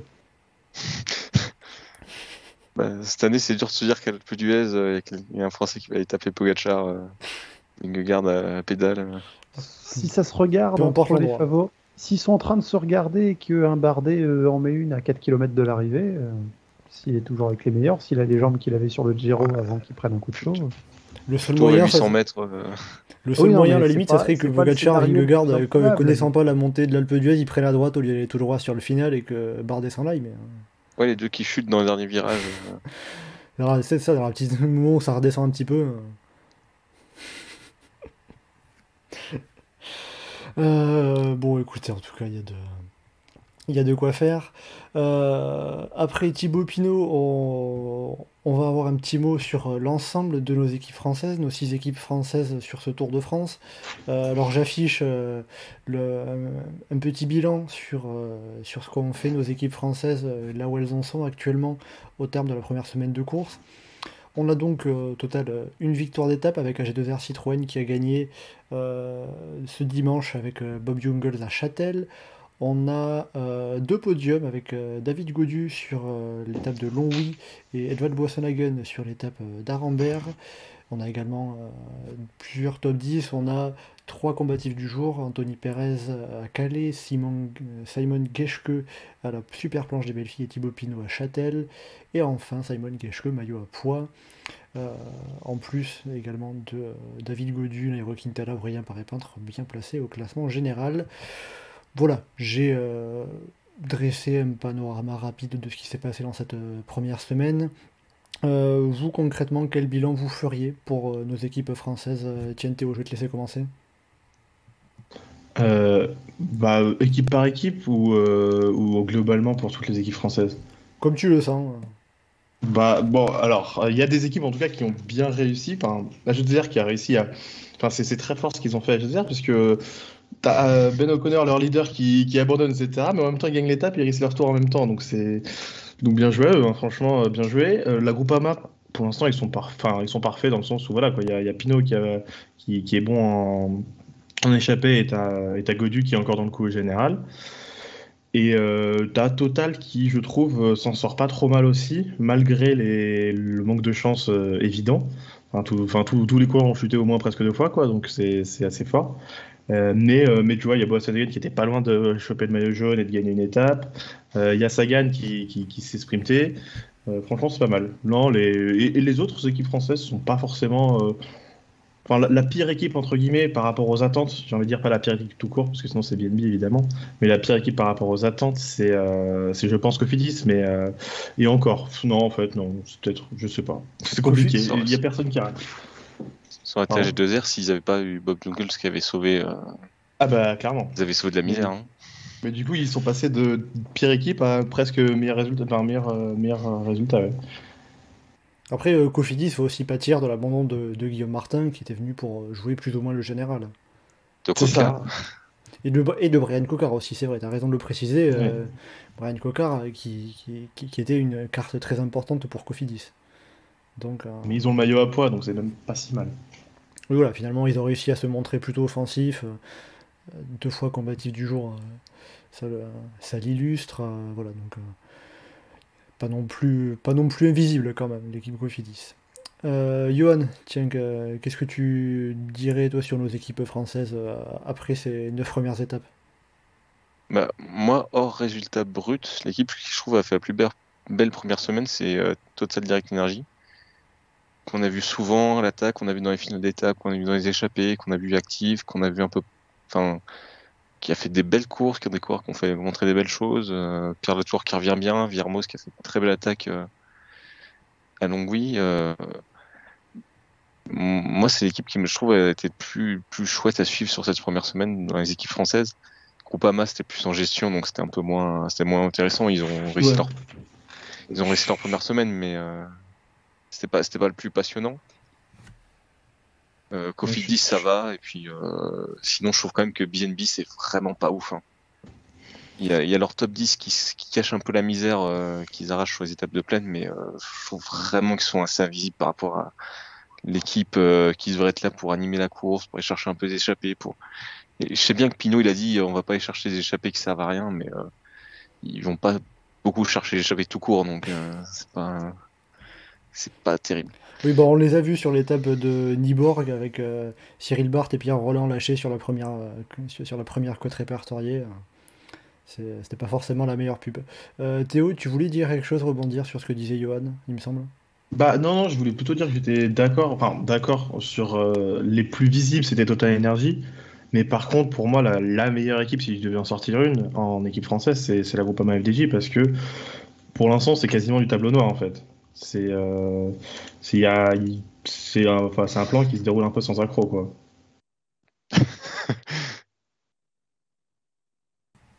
Pourquoi tu rigoles, Johan Non, je sais pas. Enfin, il y a Klung qui s'est loupé sur le chrono. Il y a Pinot qui aurait pu rester placé au général euh, s'il y avait des meilleures jambes euh, sur 2-3 arrivées. Enfin, il n'a pas cherché à rester placé, Pinot. Ouais, franchement, Pinot, il.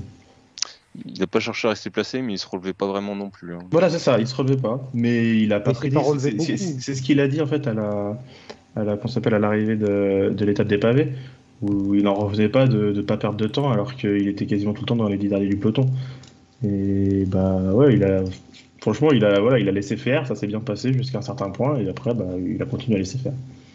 Je, pense que c'est dans l'ordre de, dans l'ordre de marche. Le but, c'était pas de s'accrocher. Enfin, c'était de s'accrocher, mais sans prendre de risque plutôt. C'était plutôt ça. Oui, voilà, mais du coup, en fait, à partir du moment où Pinot avait passé le... les moments durs, en fait, je trouve qu'il y a eu un côté un peu décevant tout un coup de le voir se prendre 4 minutes. Euh, ouais, je comprends. D'arriver au sommet euh, un peu. Ouais, mais si ça lui permet de gagner l'Alpe d'Huez ou Granon. Euh, oui, mais enfin, comment dire, à titre personnel, moi je m'en fous. Enfin, je m'en fous. Ce serait beau, mais euh, moi c'est pas pas là qui m'intéresse beaucoup en fait euh, actuellement. Moi j'ai plus envie de le revoir dans. Est-ce que c'est pas l'image de la carrière de Pinot de faire quelque chose de beau plutôt que de faire quelque chose qui est efficace? C'est un coureur frisson, un peu un coureur sensation. Euh, bah c'est ça quoi. c'est pas le coureur qui va faire entre 3 et 8 du Tour de France pendant 6 années d'affilée. Je sais pas qui tu vises. Ah, euh, pas un coureur en particulier, mais euh, on peut en trouver plein des comme ça.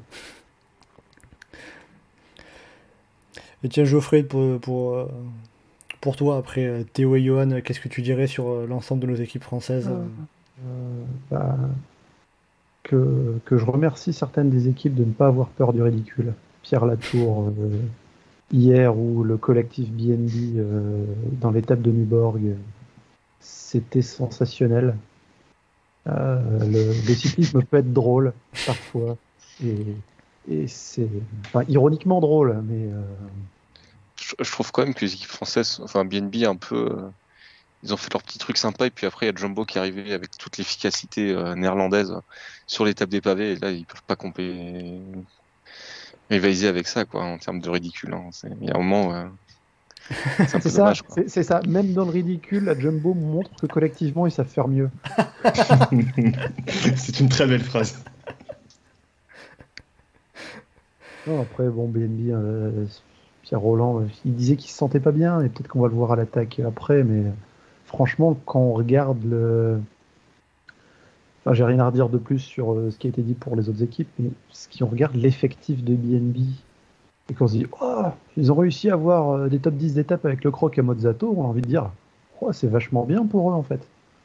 voilà, par, par rapport à, par rapport à ce qu'ils ont en magasin.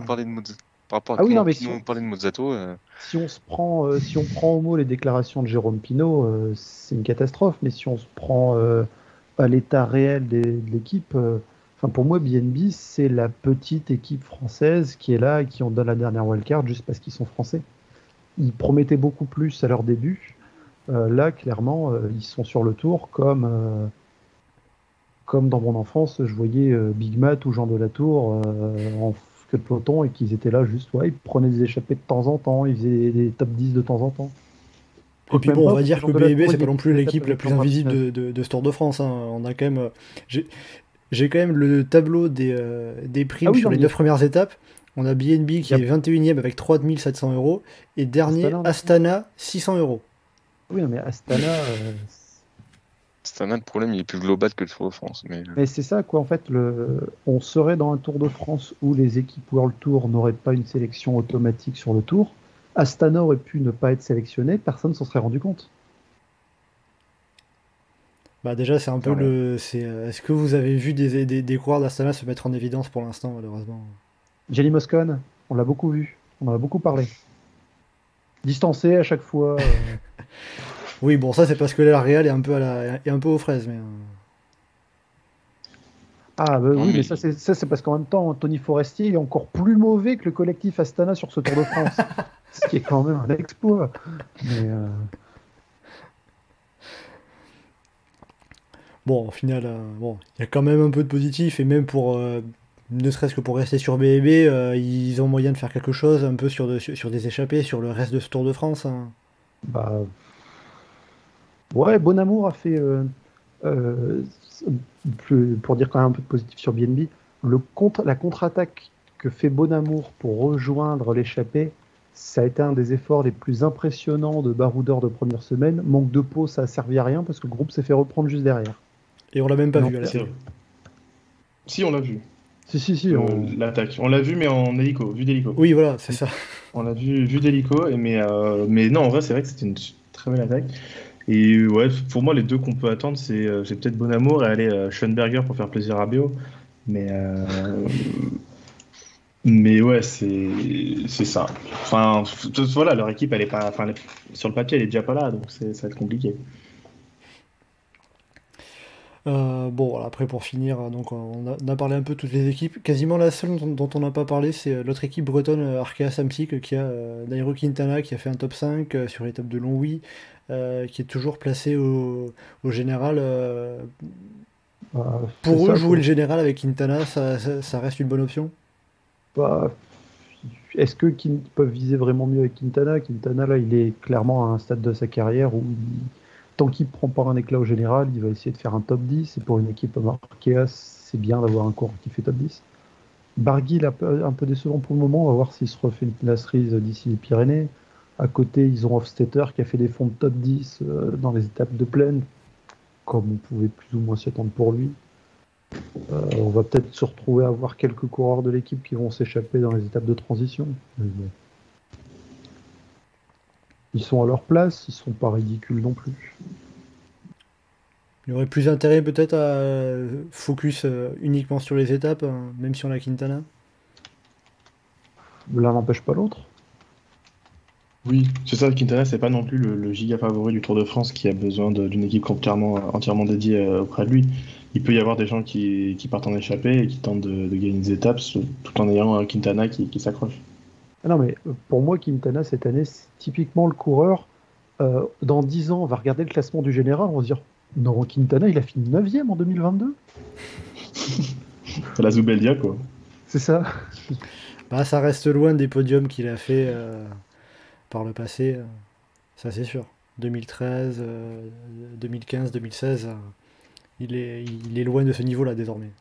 Il est plus à ce niveau-là, il est plus dans une équipe non plus qui collectivement à ce niveau-là. Peut aller faire un top 10. Arkea, ils sont contents, ça va continuer à faire des points euh, pour le classement UCI. Oui, c'est sûr. Même si, bon, je crois qu'un top 10, ça, rapporte un peu moins qu'une victoire d'étape. Donc, euh, à choisir, il faut peut-être mieux gagner une étape. Euh, donc voilà, on a fait un petit peu le bilan de, nos équipes françaises. Euh, alors je vois que ça en parle sur le chat, parce qu'on a abordé vite fait le sujet. Euh, avant de passer à la deuxième semaine du tour, je pense qu'on a quand même aussi la, la réalisation de France Télévisions avec Anthony Forestier, comme vous, comme vous en avez parlé. on a Friton qui nous dit parlons de la réalisation, c'est parti, allez euh, Thierry qui lui dit. Faut, préparer le popcorn là. Thierry qui dit euh, niveau réalisation et plan en France TV, c'est assez mauvais. Bon. Alors, ah. moi je vais dire du positif. Je trouvais que c'était beaucoup moins pire que que les années précédentes ou des courses qu'il a fait euh, avant cette année. Je trouve que la course arrive à être à peu près lisible, tu arrives à, peu près à savoir ce qui se passe. Bah, pas trop, hein. regarde l'étape d'hier dire, on savait pas qu'il y avait les leaders qui étaient genre juste à côté, enfin à 40 secondes quoi. On les a pas vus, je crois. En... On les a jamais quelqu'un qui avait dit. Je crois en... sur les 7 derniers kilomètres, on n'a pas vu une seule image des leaders.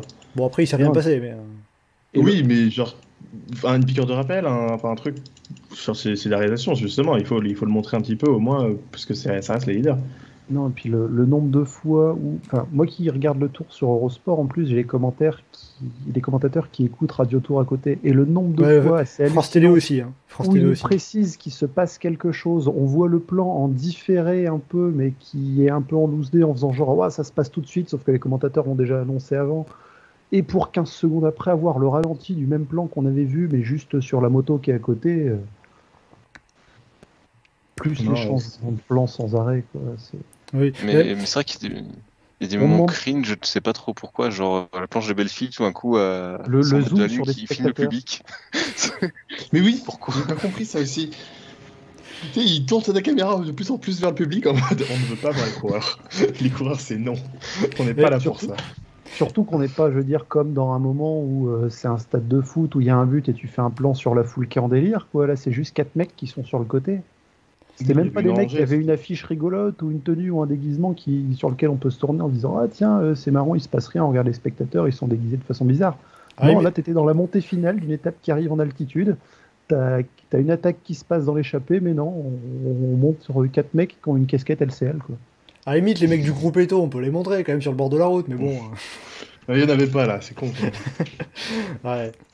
Bon, et d'ailleurs, justement, euh, un, peu dans ce que vous disiez sur, par rapport à tous les changements de plan, euh, sur Twitter, euh, Le Beau Vélo a fait compter la longueur de chaque plan dans les 25 derniers kilomètres de l'étape de samedi dernier. Autant vous dire que sur les 10 dernières bornes, il y a une moyenne de 10 secondes par plan. Donc c'est très bref.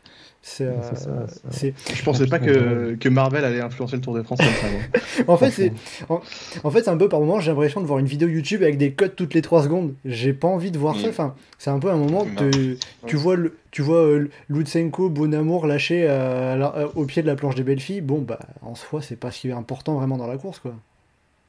Mais même pour les lâcher, moi, les, les plans que je regrette, euh, Jean-Maurice Sock, c'est genre limite pendant deux minutes, tu fais que remonter les, lâchers. Oui, ça j'aime, ça j'ai beaucoup, j'aimais beaucoup à chaque fois. Et, on et après, tu sais, t'as, as les dossards à la main et tout, et puis tu regardes tout, ah c'était lui, c'est lui, c'est lui, puis enfin, je sais pas, ça manque. Ce truc, ce truc-là que tu évoques, c'est un des grands souvenirs que j'ai de l'étape de la Pierre Saint-Martin, où justement il y a des gros moments où on se retrouve à remonter et que t'en as plein qui sont lâchés, tu sais qu'il se passe la même chose en tête de peloton et ça remonte petit à petit. Tu vois qu'un tel a été lâché avant lui, avant lui, avant lui. Et... Ouais. Les seuls moments où on a eu des plans lisibles, j'ai souvenir du plan ou de la. Comment dire Du Cap Blanc-Nez, où on a la caméra d'hélico qui reste euh, longtemps sur le, le, passage à ligne, où on voit les coureurs qui passent un par un. Bon, il aurait fallu gérer un peu sur la réelle pour zoomer un peu et voir un peu mieux ce qui se passait, mais et encore, c'est parce qu'on n'a vu aucune news en fait de toute la montée du reste. Euh, bah, du... À part, à part Van Aert, on n'avait vu quasiment personne. Après, sur, sur 800 mètres, ça, Oui, non, mais ça, ça, se comprend surtout 800 mètres monter en 1 minute 30. Quoi. Après, on ne demande pas des plans à la Jean-Maurice où ça veut faire un truc hyper stylisé où tu vas aller chercher le plan d'horizon et les montagnes en fond et, et tout et mettre euh, l'hélicoptère. Le travelling du championnat du monde. Ah, Imola, ouais. Ouais. Mais bon, c'est vrai qu'au moins éviter les plans comme on a eu. C'est vrai que au moins éviter les plans comme on a eu hier pendant la descente avec 20 euh, secondes de la caméra qui aura du sol, euh, qui, qui filme aucun coureur. C'était quand même assez triste. Hein. Je l'ai pas vu celui-là parce que j'ai rattrapé l'étape en retard. je crois que je suis passé à travers. Non, non, ça m'a fait penser aux vieux jeux vidéo où tu prenais la. T'avais une vue qui était genre la vue de l'avant de la voiture en fait, mais t'es complètement au sol, du coup tu peux absolument rien voir. c'est le plan un peu qu'ils font quand tu rentres sur un secteur pavé pour montrer à quel point ça se coud et qu'il y a des pavés, de la poussière et tout ça. Sauf que là, en fait, c'était sur un bitume en Suisse. Oui, voilà. Mais le pire, c'est qu'il fait même pas ces plans-là sur les pavés.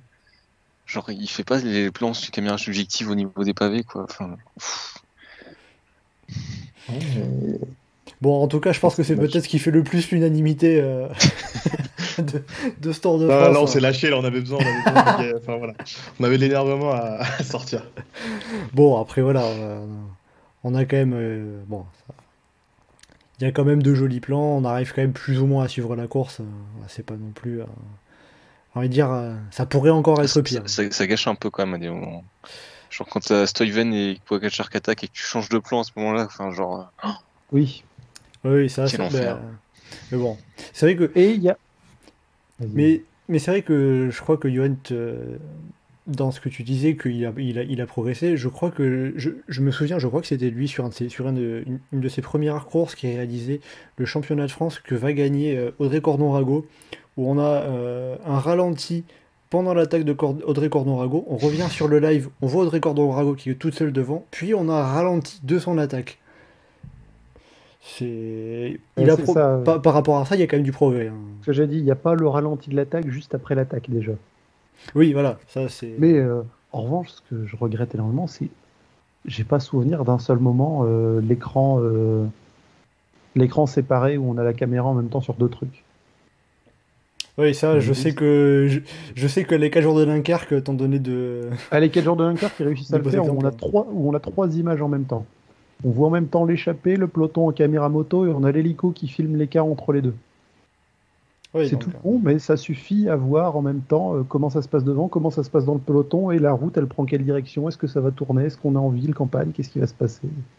Mais, les 4 jours, c'est la course la, mieux réalisée de limite euh, toutes les courses. Hein ils ont juste déconné énormément cette année à un moment où ils ont changé de caméra dans le sprint où ils auraient pas dû, mais à part ça, à part ce couac-là. Euh, oui, c'est sûr que c'est une des courses qui est les plus belles à voir dans sa réalisation. En tout cas, c'est un, régal. Puis déjà aussi, euh, enfin, moi je trouve qu'une des marques des 4 jours de Dunkerque niveau réel, c'est les sprints vus d'hélico. Ça, c'est génial. Mais bon, c'est un, peu à faire de coup, ça. Moi, j'aime pas parce que tu vois pas ce qui se passe. Oui, il y a ça aussi, tu sais pas où elle est arrivée, etc. Mais voilà. Ah bon, je préfère parce qu'en plus tu vois bien les panneaux euh, qui annoncent les. Parce que c'est pas juste au-dessus, c'est au-dessus légèrement incliné. Donc, une fois que tu as pris l'habitude de ça, parce que c'est surtout que c'est inhabituel, une fois que tu as pris l'habitude, tu remarques les panneaux qu'il y a sur le côté qui t'annoncent arrivée 250 mètres, arrivée 200 mètres, arrivée 100 mètres, 50, 75 mètres, 50 mètres, 25 mètres. Et donc, tu, tu, quand, quand tu as su t'habituer à ça, tu vois quand l'arrivée va être là. Donc, je trouve que ça rend encore plus lisible les sprints, la vue du dessus, où on voit les trains qui bougent dans tous les sens. Euh. Bon, en, tout cas, euh, pour, sur les Champs-Élysées, on aura la moto qui sera sur le côté, où là, pour le coup, on voit absolument rien. Et ça, quand même, vous idéalisiez Jean Morissoc, c'était quand même, euh, c'était quand même de lui, je pense. Ah non, Bizarrement, je l'aime bien celle-là. Moi, je l'aime bien ce truc. je suis d'accord qu'on voit rien, on sait pas quand est-ce que ça arrive, mais euh, je sais pas, il y a un côté. Euh, pour le ralenti, pour le ralenti, elle réagit après, mais pas en direct. Peut-être, je sais pas, mais je l'aime bien. Ouais. Je sais pas, c'est, pour moi, c'est dans l'ADN du tour. Disons qu'encore, à la limite, cette caméra, la seule fois où je l'ai. Enfin, le, ce qui est sympa, c'est quand tu as un coureur qui arrive beaucoup plus vite qu'un autre, genre un Cavendish qui dépasse, etc. Euh, bon, par exemple, en 2009, quand Cavendish il, bah, il est tout seul avec 50 mètres d'avance, bah, tu vois que Cavendish et tu sais pas où sont les autres. Hein. Mais bon. non, mais je me rappelle d'une victoire de Greppel avec Sagan qui revient. Moi, je trouvais ça intéressant de vu de côté. Bon, en tout cas, il y a de tout, il y a de tous les goûts, puis euh, même euh, ce que vous disiez sur Jean Morel, le choix de réel de Jean Morissoc, euh, laisser un, long plan sur les coureurs la chaîne dans le chat, ça plaît pas forcément. On a Friton qui trouve ça un petit peu pénible de, louper parfois des, actions euh, qui se passaient à l'avant. Donc, oui, parce qu'il se passe beaucoup de choses avant d'un peloton dans un col. il faut le tout après, bien évidemment. Euh, et puis oui, après, comme le dit Friton, il y a des. bon, il y a, y, a, y a, plusieurs, plusieurs approximations. il, nous cite Franck Ferrand sur Queen et Freddie Mercury. Bon, je pense que je suis content d'avoir si, ça. Si Franck Ferrand c'était que sur ça, euh, franchement. Euh... franchement ceux qui étaient sur Eurosport, euh, l'anecdote de l'hôpital de Lausanne avec David Moncoutier, euh, ça, ça, suffit, je pense, à, justifier l'investissement dans le player pour tous ceux qui ont Eurosport. Non, il faudrait remplacer Di Gracia par, par Pasteur. Et ah oui, oui, Pasteur qui Eurosport, il faut quand même, faut quand même s'enquiller Di Gracia et Chanel. Hein. C'est quand, même, quand même compliqué. Hein. Bon, après, ça, c'est. Euh, ouais, enfin, quand les goûts, les couleurs, pour ceux qui. Euh, pour ceux qui Chanel qui se retourne vers ses collègues dans le final d'étape pour demander euh, Allez, comment la descente là, à trois bandes de l'arrivée? Non, mais mec, t'as pas préparé tant de trucs, enfin, sans déconner. Ouais, en tout cas, il y a de tout. Je Gradia qu'Ofredo, parce que je sais qu'à côté, il y a. du Ofredo, est très mauvais, mais. Bon, en tout cas, il y a de tout. Il y a plusieurs, plusieurs styles, le style France Télé, le style, euh, le style Eurosport. Après Eurosport, il faut bien évidemment avoir l'abonnement. Et déjà, on a quand même le Tour de France qui est sur ces, sur ces deux chaînes. Donc pour ceux qui ont l'abonnement Eurosport, il y a le choix, bien évidemment. Euh... On peut pas voir Jackie Durand sur la moto euh, France Télé. Euh, bon, à, présent, on va quand même avancer un petit peu dans, dans ce live, même si je sais que vous aimeriez beaucoup encore euh, dire pas mal de choses, mais euh, on va se pencher sur euh, les six étapes qui arrivent la deuxième semaine, avec les arrivées à Megève, Altiport, au col du Granon, à l'Alpe d'Huez, à Saint-Étienne, à Mende et pour finir à Carcassonne. concrètement, à quoi vous vous attendez sur cette deuxième semaine de course? Moi, je crois que je sais que Dars, il attend beaucoup de choses. Enfin, euh, pardon, Geoffrey attend beaucoup de choses de l'étape de Megève, donc je vais lui laisser en parler. Et euh, moi, je vais me concentrer sur le col du Granon et la feu du S. non, parce que ouais, le- les deux vraies étapes de montagne, c'est les deux plus belles étapes de montagne de tout le Tour. Pour moi, c'est ouais, le Granon et l'Alpe d'Huez. Donc euh, là, il faut, enfin, on s'attend à avoir du mouvement, des, enfin, des, des- je sais pas si du gros mouvement, mais on, on s'attend à avoir des choses, des écarts, des, des trucs quoi. Si, si vraiment on ressort euh, sans rien de ces deux étapes-là, moi je serais fortement déçu. Ben, ce que tu évoques un peu déjà, effectivement, c'est que le Granon et l'Alpe d'Huez, on en attend quelque chose. Megève. euh, Ouais, non, mais ça va être sympa Mais parce la- que laisse avoir- tranquille un peu. enfin, il va y avoir une belle bataille d'une heure pour l'échapper, mais. euh, Mais enfin, je veux dire, à partir du moment où ils essayent de dire non, c'est pas une étape de montagne, bah finissez pas par une montée de 25 bornes, quoi. Après, de toute façon, à Megève, si à partir du moment où tu dois arriver à Megève, c'est compliqué d'arriver dans Megève, donc c'est un, un peu un. C'est justement l'arrivée à l'altiport permet d'avoir. euh, Ouais, mais permet euh, techniquement que ça soit plus, plus faisable.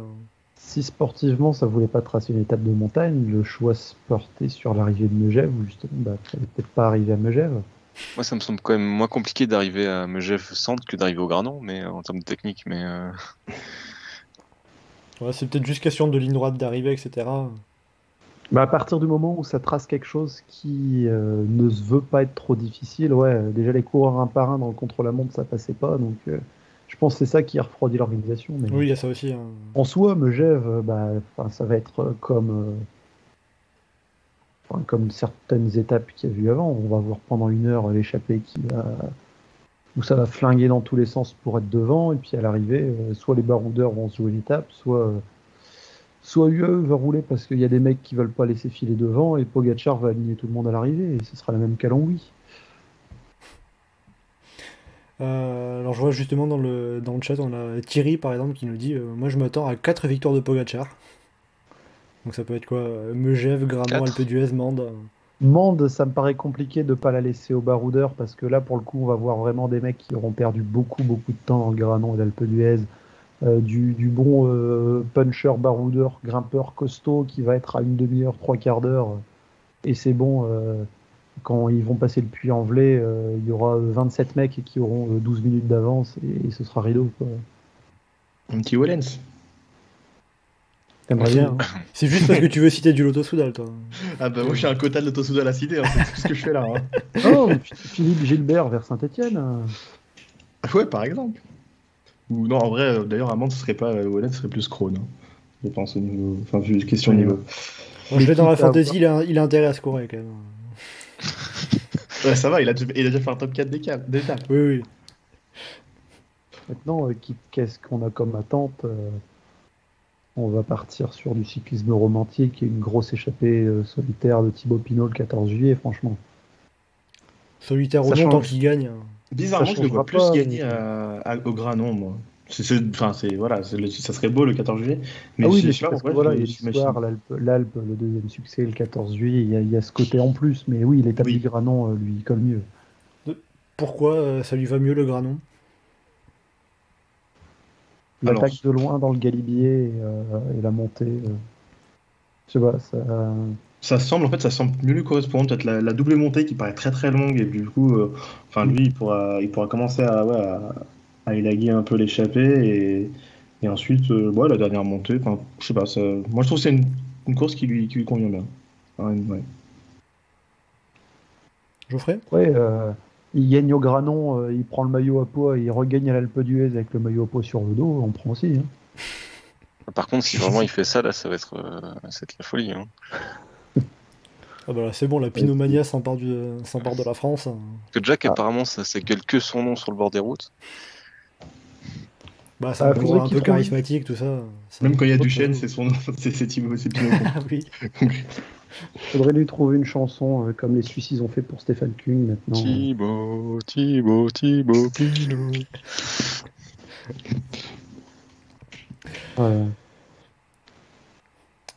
Euh, bon, je, re- je regarde un petit peu ce qui est, ce qui est dit sur, euh, sur le chat hein, pour compléter euh, peut-être sur, sprint- sur cette deuxième Peut-être semaine. une euh. étape pour les sprinters aussi quand même, ce serait bien.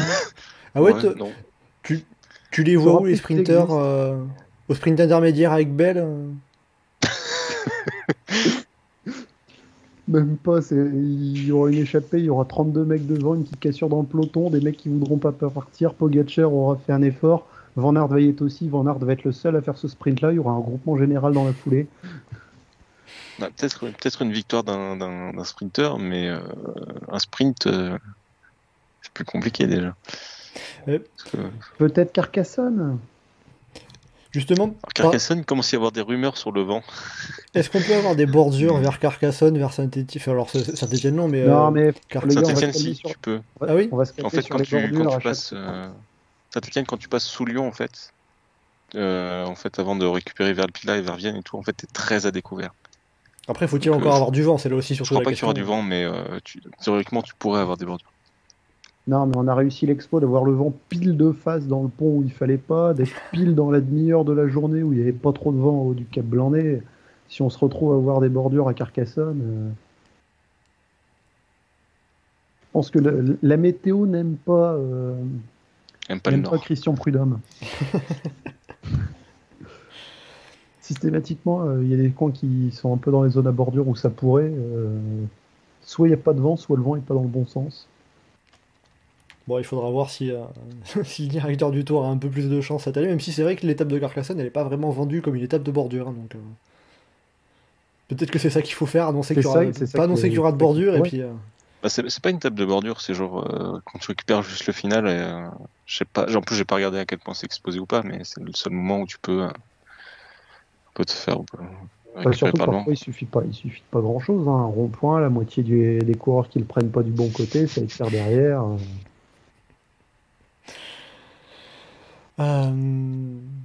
Bon, je regarde un petit peu ce qui, ce qui est dit dans le chat. On a euh, Julien qui nous dit euh, le Granon va être terrible, sûrement un gars du général qui va s'imposer. Euh, justement, sur les étapes euh, Granon-Alpe d'Huez, euh, ça peut être les deux pour les favoris, les deux pour les échappés, une des deux pour les échappés, si oui, laquelle euh. Ça, peut- Ça peut être les quatre Ça peut, ça peut être tous les scénarios. ouais. Ça, ça va en fait, ça va tellement dépendre de, De qui est devant je pense de Pogacar en fait, de, de, de Pogacar s'il a envie de les gagner ou pas et s'il veut faire son rouler son équipe pour être pour être pas trop loin quoi. Donc un peu l'incertitude, il n'y a pas vraiment d'étape qui est marquée. Bon, bah, ça c'est baroudeur, ça c'est favori. S'il demande, Bah. c'est pour. euh, Ah, mais entre les deux, entre Granon et Alpe d'Huez, non. Ouais voilà. Ça dépend de qui sort, quand est-ce que ça sort et combien il y en a qui sortent, mais ça on peut le revoir que le jour même. Parce que l'étape de Longwy en soi-même, elle était vraiment pour les baroudeurs. On se retrouve à voir le trio euh, le plus inattendu possible pour une étape comme ça. Bon, donc en gros, sur euh, les six prochaines étapes qu'on a, il y a seulement Mende pour vous qui est vraiment propice au, barreau, propice au baroudeur. Sinon, bah, on ne sait Non, jamais non. ce qui peut se passer, même à, même à Megève, à Saint-Etienne, à Saint-Étienne, Carcassonne. Carcassonne, c'est quand même très baroudeur euh, compatible. Saint-Etienne. Moi-même Megève, hein, Megève, je pense, je vois bien avoir Oder gagner. Hein. Oui, Jeff, Un Kemna comme, euh, comme disait euh, comme disait Geoffrey, c'est franchement. Non, c'est juste les, les deux étapes de, de pure montagne qui sont pour moi, bah, on sait pas, voilà. Mais les autres étapes sont quasiment toutes pour plutôt pour les baroudeurs. Et qui sont les deux étapes de montagne en plus qui sont euh, sur leur tracé les plus intéressantes du tour. Oui, bah, Je serais le vice à dire que ce sont les deux seules étapes de montagne qui ont un profil intéressant. Mais bon, Ah, ça peut aller, aller. non. bah, pas, pas là où c'est, quoi. Oui, mais bon, hein. Oui, bon, puis en tout cas aussi, ça, ça sera le premier, euh, le, vraiment le premier gros test pour les favoris, parce que la super planche, ça s'est joué à quelques secondes. Là, euh, ça se jouera pas à 3 secondes euh, au sommet du Granon de l'Alpe d'Huez. Bah, si Ah, ça se le joue à Granon, 3 c'est le secondes meilleur. entre deux coureurs, le dixième il sera peut-être à 2 minutes. Donc c'est surtout ça qui changera la donne. Oui. Le Granon, c'est le meilleur endroit pour euh, côté Pogachar qui fasse sa dinguerie habituelle, euh, qui mette 3 minutes à tout le monde, quoi. Euh, alors justement par rapport euh, pour euh, finir sur l'étape sur les étapes euh, Saint-Étienne Carcassonne euh, où vous parliez un peu du vent euh, on a Friton qui nous dit euh, rafale annoncée à 40 km heure sur certains modèles au sud de Lyon mais je suis à 100% d'échec sur les bordures que j'ai annoncées cette année donc euh, bon que croire Donc si c'est la bordure, ce sera à Carcassonne et pas, pas à Saint-Etienne. bon bah, c'est ça écoutez euh, Bon, il se passe rien à Saint-Etienne, de toute façon, jamais. Euh, Ouais, Saint-Etienne, alors euh, Friton dit euh, justement dans le chat. je parle pas que du vélo. hein. Oui, Oui, c'est le Lyonnais en toi qui parle. par rapport à Saint-Etienne, Friton dans le chat qui dit, dit c'était du coup humain pour que De Rent bourrine comme un, ma- comme un malade dans le final. Euh, c'est quand même moins favorable que euh, 2019, un, un petit peu. C'est c'est pas du tout la même étape. Là, c'est plus, euh, c'est plus sur le standard des étapes de Saint-Etienne quand euh, c'était Christophe qui jouait euh, la victoire d'étape au sprint. C'est un peu plus dans ce genre-là. Ouais, quand il gagne. On arrivait euh, par Raymond du, on arrivait de l'autre côté, on arrivait par Raymond du Lyonnais par des trucs roulants, mais c'est un peu plus dans, dans le désir là que. Oui, c'est beaucoup Que plus roulant l'étape, que euh, 2019, ça c'est sûr. Euh, ben, eh ben, très bien, Bah, allez, on va quand même euh, prendre le message du chat, hein, vous n'êtes pas là pour rien. Euh, on va finir sur, euh, sur une petite remarque de, de Julien qui nous dit en espérant que les Ineos et Jumbo tentent dans les Alpes aussi, concrètement, qu'est-ce qui est faisable comme tactique d'équipe avec, avec le menu qui est proposé au leader? Bah, tu mets des mecs dans l'échappée, tu attaques dans l'avant-dernier col de la journée, et puis euh, tu vois ce qui se passe. Il n'y a pas trop Ouais, de. ça, genre, on en avait parlé au début du, enfin, au début du podcast. Genre quand on parlait de Jumbo, tu mets, tu mets Van Aert dans l'échappée et tu fais attaquer Roglic en haut de Galibier. Ça se tente, hein, franchement, et ça se tente carrément. carrément. Bon, bah écoute, il y a plusieurs. euh, Il y a des possibilités en tout cas. Et on n'est pas à l'abri d'un truc complètement inattendu, dans le style euh, l'étape de l'Alpe d'Huez en 2018 avec Kreuzheik qui attaque euh, très tôt. Oui, euh, un- est-ce que tu as un coureur par exemple euh, qui pourrait euh, se retrouver dans ce, dans ce genre de situation? Pogacar? Exemple, Pogacar, ce serait pas le style Kreuzweig. Kreuzweig, c'était plutôt pour essayer de. Non, mais oui, remonter, non, mais- je vois pas un coureur en particulier, mais pourquoi pas quoi, une étape, une grande étape avec trois cols hors catégorie. euh, Allez, un Godu. Ah, Aidé par Pinot, ça serait beau. Son ange gardien. Ah, Pinot avec les maillots, qui a gagné l'étape de la veille avec le maillot à poids, et puis Godu qui attaque dans un croix de fer derrière Pinot. La France en feu. euh. Et puis à l'arrivée, main dans la main, comme en 86. hein.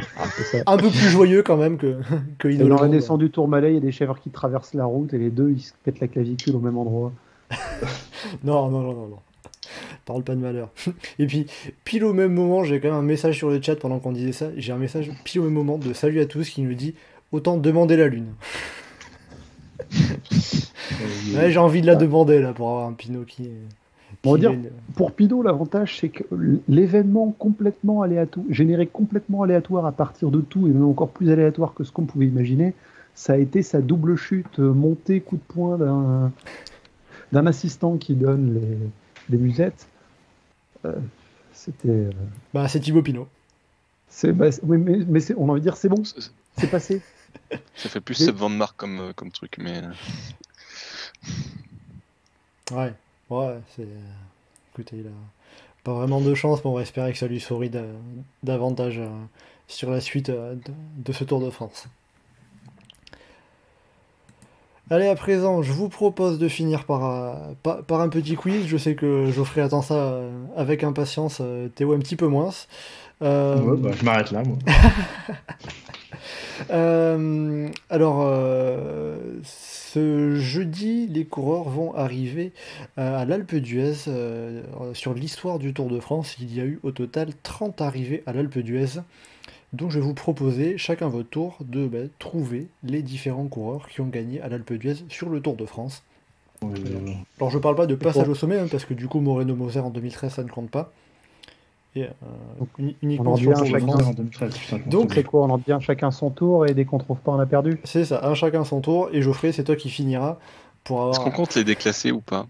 Euh, alors, euh, Armstrong, il compte comme non attribué, Non, non, Et- mais je parle pas de lui, je parle de. et euh, par exemple, un Michel Polantier, ça ne compte pas. D'accord. Euh, bah tiens, allez, euh, Johan, je te laisse commencer. Euh, copie. Copie, le plus, enfin, un, des plus faciles, en 1952, premier vainqueur pour euh, la première fois que le Tour de France faisait des arrivées au sommet. Théo, à ton tour. Pinot. Voilà, on reste euh, niveau simple. Ah, moi, euh, je... je reste dans la simplicité, hein, je vais pas aller plus loin. hein. Thibaut Pinot 2015 euh, qui pourrait donc être, euh, rejoindre plusieurs coureurs qui ont remporté, qui se sont imposés deux fois à l'Alpe d'Huez sur le Tour de France. Allez Geoffrey, à ton tour. Euh, Giuseppe Guerini en 99, déjà un 14 juillet. Et puis là aussi avec une image euh, Ah oui, le spectateur, le assez photographe. particulière. Mais, euh, et puis les, les deux Français qui étaient échappés ce jour-là, Stéphane Hulot et Thierry Bourguignon, mais qui sont reprendre dans le final. Ouais, et puis évidemment, je précise que en- je, je ne donne pas toutes les réponses d'un coup, elles s'affichent petit à petit. Vous, vous devez le voir évidemment sur le, sur le, sur le live. Johan, à ton tour. Euh, Roland. Pierre Roland, bien sûr, en, en 2011, sur, euh, la montée par cœur. sur, euh, sur l'étape euh, où euh, Thomas Vauclair perd le maillot jaune. Euh, étape lancée euh, très tôt depuis, euh, depuis Modène, une étape très courte, ça- 110 km. Où il revient, il dépose euh, Alberto Contador et Samuel Sanchez euh, dans le final. Théo, Euh, Ino en 86, on en a parlé. très bien. Ça aussi, Pour l'instant, c'est ça, ça va. Ça va, ça reste du facile, mais ça va, ça va se corser petit à petit. Allez Geoffrey, à ton tour. Garin Thomas en 2018. Voilà, le, Ah, putain, Le plus récent, le dernier en date à avoir, euh, avoir gagné euh, à l'Alpe d'Huez euh, sur le Tour de France. Et euh, Ah, D'ailleurs, je quand devais même, être un des seuls du groupe Eto à être content ce jour-là. Donc, euh, d'ailleurs, quand même, il faut quand même signaler que la, du coup, le dernier vainqueur euh, sur, sur l'Alpe d'Huez sur le Tour de France, ça remonte à 2018 parce que ben, on a eu quand même euh, trois Tours de France d'affilée qui sont pas passés par le par l'Alpe d'Huez. On a eu euh, non, euh, oui trois, 2019, 2020, 2021. Et, ça a pu arriver. Sachant que depuis que l'Alpe d'Huez était re- depuis que le, le Tour est revenu à l'Alpe d'Huez en 76, il y, avait eu au pire deux tours d'affilée sans Alpe d'Huez. Donc ça montre quand même l'omniprésence de cette arrivée dans l'histoire du Tour de France. Geoffrey, euh, Johan, à toi pour commencer le troisième tour. Euh, attends, je sais plus où j'en suis. Euh... Bah, Riblon, mais euh, attends, Ouais, tout à plus les fait. autres en tête. Oui, mais Christophe Riblon en 2013, euh, sur l'étape qui, qui passait par deux fois par l'Alpe d'Huez et qui, qui, qui revient, dépose immédiatement TJ Van Garderen à 2 km de l'arrivée pour aller, euh, pour aller l'emporter au, au lendemain de l'abandon de Jean-Christophe Perrault, qui était le leader d'AG2R la mondiale.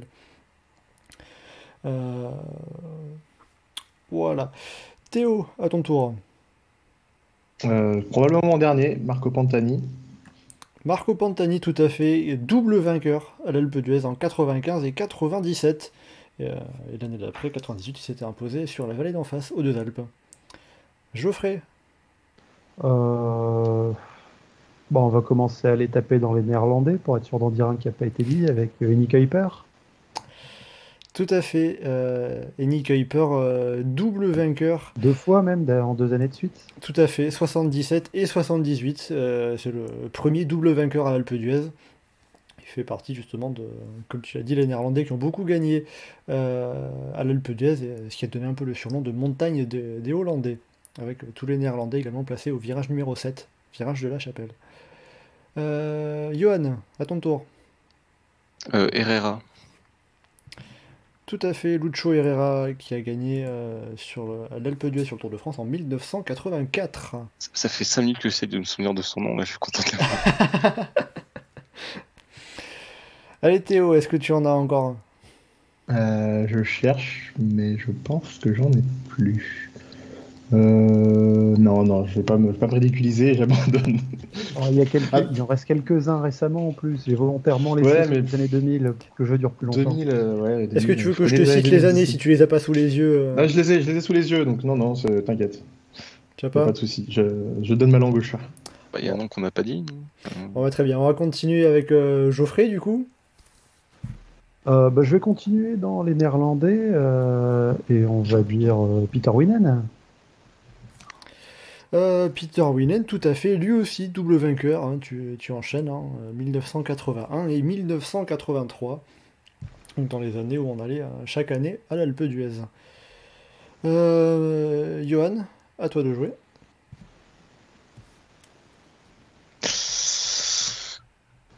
Euh... Bah, Armstrong, du coup, on l'a pas dit. Ah, Armstrong, ça compte pas. pas. Il est non Ah. attribué. D'accord.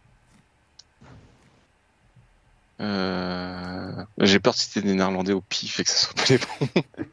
Ah, il te reste ceux des années 2000. T'en as encore trois dans les années 2000 qu'on n'a pas cités.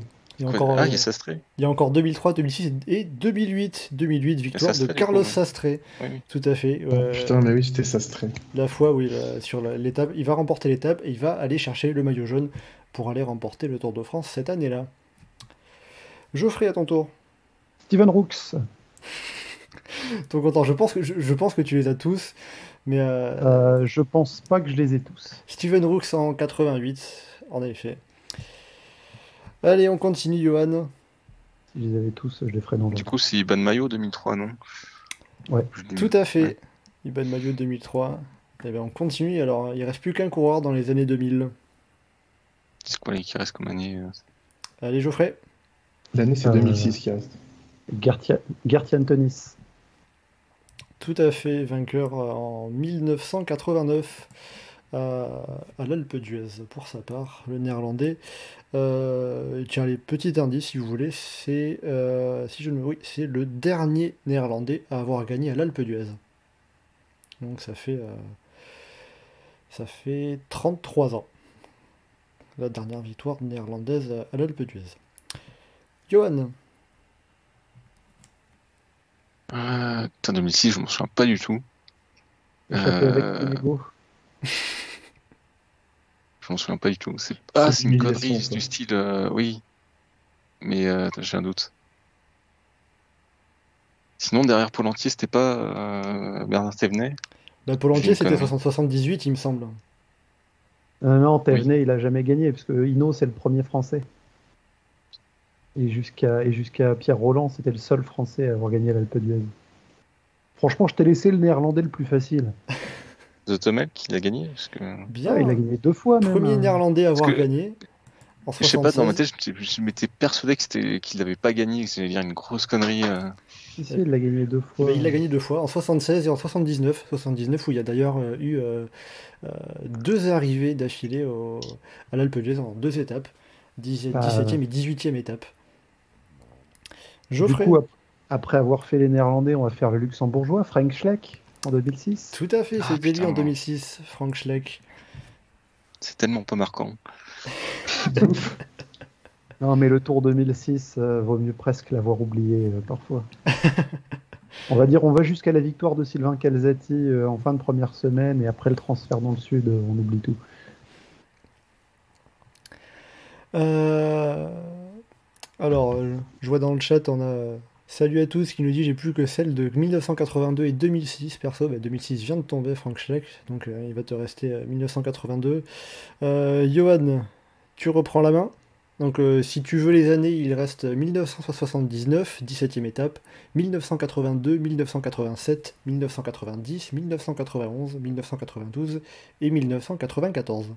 Est-ce qu'il reste bien un double vainqueur, euh, Mathieu, toi, quel est nom Euh, tout à fait. Un double vainqueur consécutif, même. Tout à fait, mais on va laisser Johan euh, jouer. Oui, mais je crois que j'ai plus son nom là. Euh...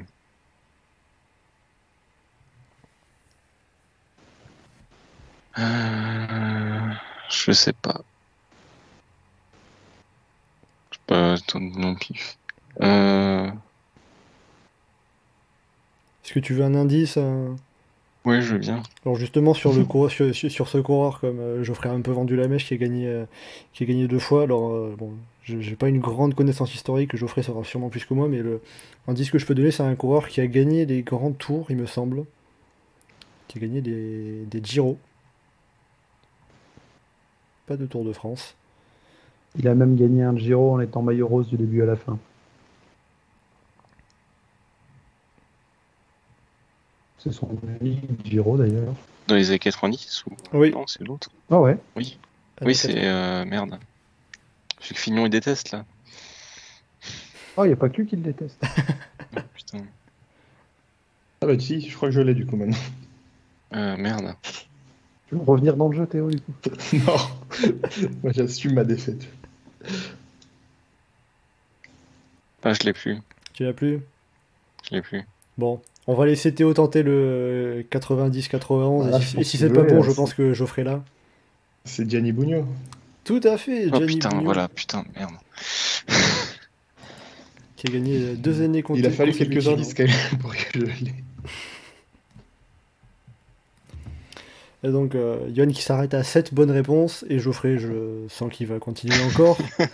Euh, bah, L'autre en 79, il me semble que c'est euh, Agostinho. Tout à fait. Joachim Agostinho, euh, vainqueur de la 17e étape 1979. Euh, il me semble qu'en 94, c'est un Italien dégueulasse. Enfin, le... ça sent bien l'érythropoïétine. Mais, un... mais je saurais plus qui c'est. Alors, c'est en effet un italien. euh, Après, pour le style de coureur, je ne le connaissais pas, donc euh, je pourrais pas t'en dire davantage. Euh,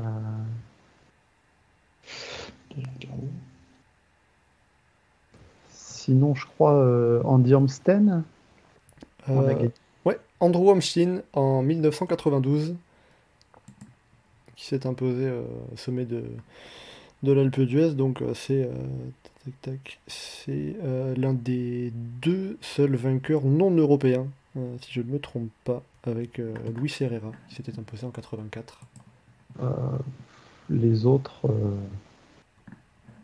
87, euh, bon, je... Alors celui de 1987 est peut-être le moins connu. hein. Ah bon? Oui, euh, Ah, Ça tombe bien parce que Euh, alors pour te dire ce qu'il a remporté, ben, c'est sa seule étape qu'il a remportée sur le Tour de France. Il en a remporté deux sur le Tour d'Espagne et il a remporté le Grand Prix des Amériques, ancêtre du Grand Prix de Montréal en 1992. donc euh, il faut chercher s'il a gagné sur la Vuelta, c'est peut-être un Espagnol.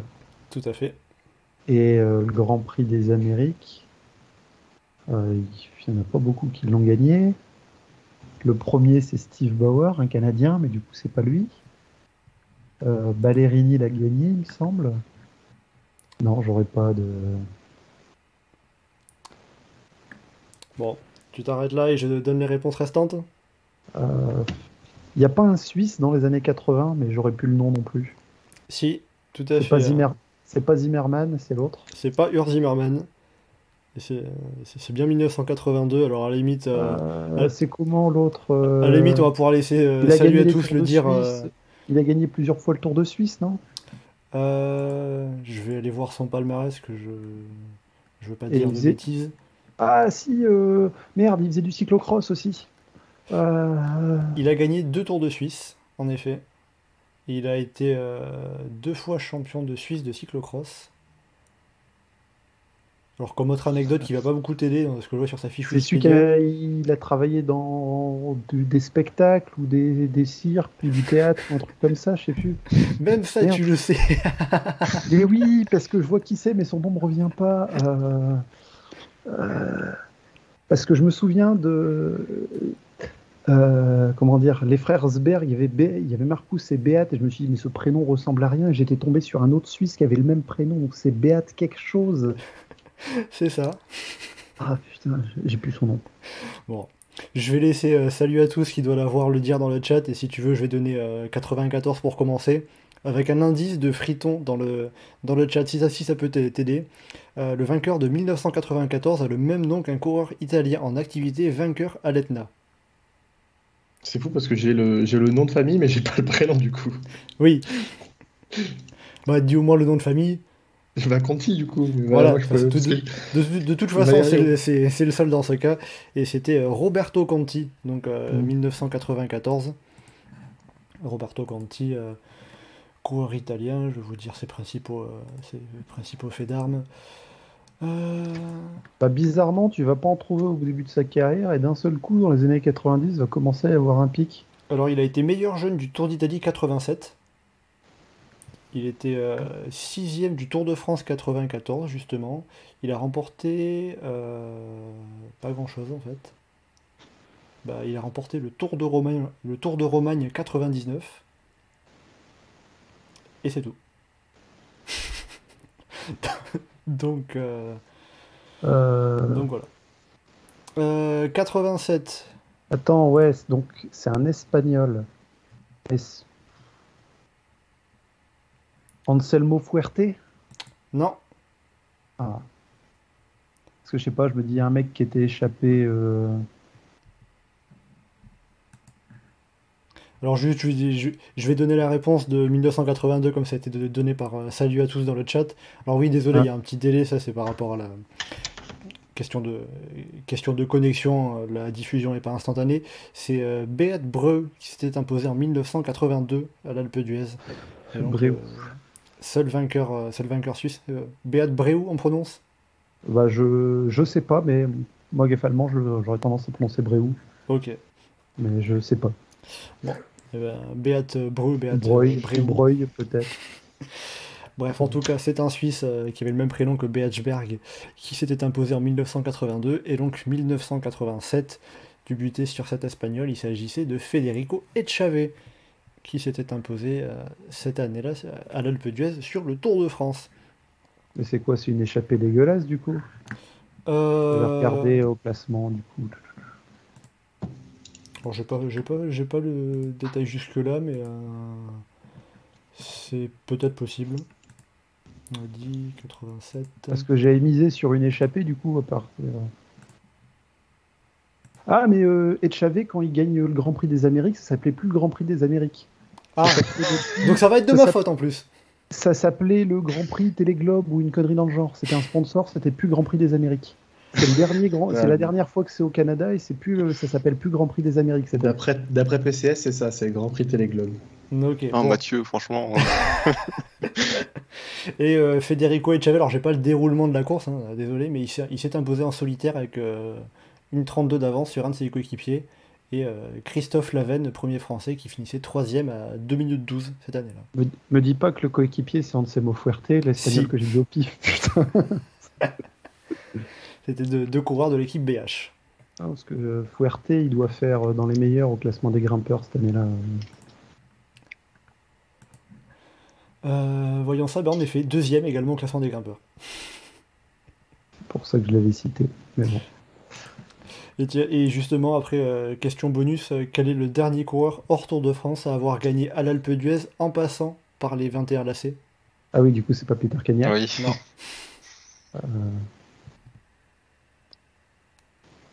Alors c'était sur le critérium du Dauphiné. C'était sur le Dauphiné. C'était quand? Il y a longtemps du coup, non? Euh... C'était 2013. Avant euh, Ah, Contador en 2010 Bien vu Bien joué. De toute façon, Geoffrey c'est tout. Donc, 2013, euh. quand ils y passent, euh, ils arrivent pas en haut justement. C'était juste un test pour faire avec la descente derrière. C'est ça, ils arrivent à super dévoluer. Donc il me semble que c'était euh, emprunté au début, au, début de l'étape, euh, un truc comme ça. Parce que Super Dévolu, c'est quand même pas à côté. Oui, c'est pas à côté. Et puis euh, le départ dans la banlieue de, Grenoble, donc plutôt comme ça. Bon, ben voilà, du coup. Coup, on fait pareil sur le granon, les... tous les bah, ça va aller, ça va aller beaucoup plus vite là. Ça va aller plus vite sur le granon. C'était. Chosas, non? Euh, j'ai plus son nom, mais oui, je, oui. Ouais, Eduardo Chosas, ouais. En effet. Qui a gagné 4 euh, étapes sur le Tour de France, 3 euh, sur le Tour d'Italie. Donc voilà un petit peu pour le. Pour, ce palmarès, donc oui, le col du Granon, le palmarès, c'est quand même un, peu plus, rapide que l'Alpe d'Huez. Bon, voilà pour ce quiz. Donc Théo, 3 bonnes réponses. Johan, 7. Et Geoffrey s'est arrêté pas beaucoup plus loin. Euh, 8 bonnes réponses. Bon, bah, évidemment, pas beaucoup de surprises, c'est Geoffrey qui a gagné, mais euh, il a pas, tu, n'as pas tout eu, j'ai réussi à t'avoir. Euh, voilà, bah écoutez, euh, avec tout ça, on va arriver à la fin de ce, de ce live bien rempli quand même, mine de rien. Allez comme ça, petit pronostic à la volée avant de terminer, euh, qui seront euh, les porteurs de maillot. Alors ça va surtout être, euh, oui, ça va surtout être limite le porteur du maillot à poids. Qui va être porteur du maillot à poids Mais au terme de la deuxième semaine. Moi, je veux bien tenter Vingegaard maillot jaune. Hein. Ça, ça, je, suis, prêt à le tenter. Ah bah allez. Vingegaard maillot jaune, bon, Van Aert, voilà. ensuite Pogacar pour blanc. Et pour le maillot à poids, bah, Pinot pour le plaisir du forum. Allez Geoffrey, à ton tour. Bah, J'allais dire Pinot, maillot à poids aussi, plus par espoir que. Ça aurait de la gueule, quoi, d'avoir un coureur qui va chercher. On a un tracé qui peut permettre à un coureur qui veut le maillot à poids d'aller chercher après euh, les purges qu'on s'est pris euh, plusieurs années. Et déjà aussi, on a pu les, points doublés au sommet des arrivées hors catégorie avec un super, avec des cols bah super hors catégorie du coup. Bah, c'est ça par rapport au contraste avec les plus petites catégories où on avait euh, un ou deux cols qui faisaient tout le barème. Ouais, euh, bah, le maillot jaune et le maillot vert, le maillot blanc du coup aussi, où il faut essayer de deviner qui va être deuxième du maillot blanc derrière. Parce que c'est porteurs des maillots, a priori Pogacar va pas porter le maillot blanc du coup. Allez, peut-être Pitcock, encore maillot blanc, et sinon Thibaut Pinot, maillot à poids. Très bien, et Johan pour finir? Bah, Sur un mois attendu, sur une bordure à Carcassonne, euh, Bardet maillot jaune. Je sais pas. bon bah on prend, on prend, on prend. Du coup, euh, Pogacar maillot blanc. Euh, maillot à poids, euh, bah, Kamna, tiens, pour changer. puis sinon, c'est quoi, maillot vert? Oui, toujours Van Aert. Oui, bah, le suspense, bon. Je suis même pas sûr qu'il y aura suffisamment de points pour qu'il se fasse dépasser. Pierre-Luc Perrichon, combatif de la deuxième semaine. Ah bah allez, on prend. Juste pour le citer. oui, bien sûr, évidemment. Euh, bon, bah écoutez, très bien, voilà, on va arriver à la fin, à la fin de ce live. C'était, euh, un plaisir, bien évidemment, avec, euh, avec vous trois, Johan, Geoffrey, Théo, et puis avec vous tous qui étaient également dans le chat pour, pour participer. Toujours un grand plaisir. On va bah, se, retrouver bien évidemment lundi prochain pour faire le débrief de la, de la deuxième semaine. Voir si Pogacar a toujours le maillot jaune, voir si Thibaut Pinot a remporté une étape ou pas. Voir si euh, David Godur ou même Bardet sont toujours en top 5, s'ils sont montés sur le podium peut-être. On verra, il y a beaucoup de choses qui peuvent se passer d'ici là sur les six prochaines étapes qui, qui arrivent sur ce Tour de France. Donc on se donne rendez-vous la semaine prochaine, mais en attendant, eh ben, vous savez toujours où nous retrouver, notamment le compte Twitter, euh, le groupe Eto, at le groupe Eto, euh, où on va vous faire euh, vivre toutes les étapes en direct, en live tweet. ça, ne, changera pas. Et puis également sur, nos autres réseaux, sur nos autres réseaux sociaux, Twitter, donc bien sûr, également Facebook et Instagram. Et puis aussi sur le site et le forum, le groupe Eto.fr. Vous savez où nous retrouver avec tout ça. Euh, voilà, euh, que vous nous écoutiez en live ou en podcast, euh, merci beaucoup de nous avoir écoutés, de nous avoir suivis, d'avoir participé. N'hésitez pas à commenter, liker et partager ce live, ce podcast. Merci beaucoup et à très bientôt, à lundi prochain. Et bonne deuxième semaine de Tour de France à tous. À bientôt. Ciao.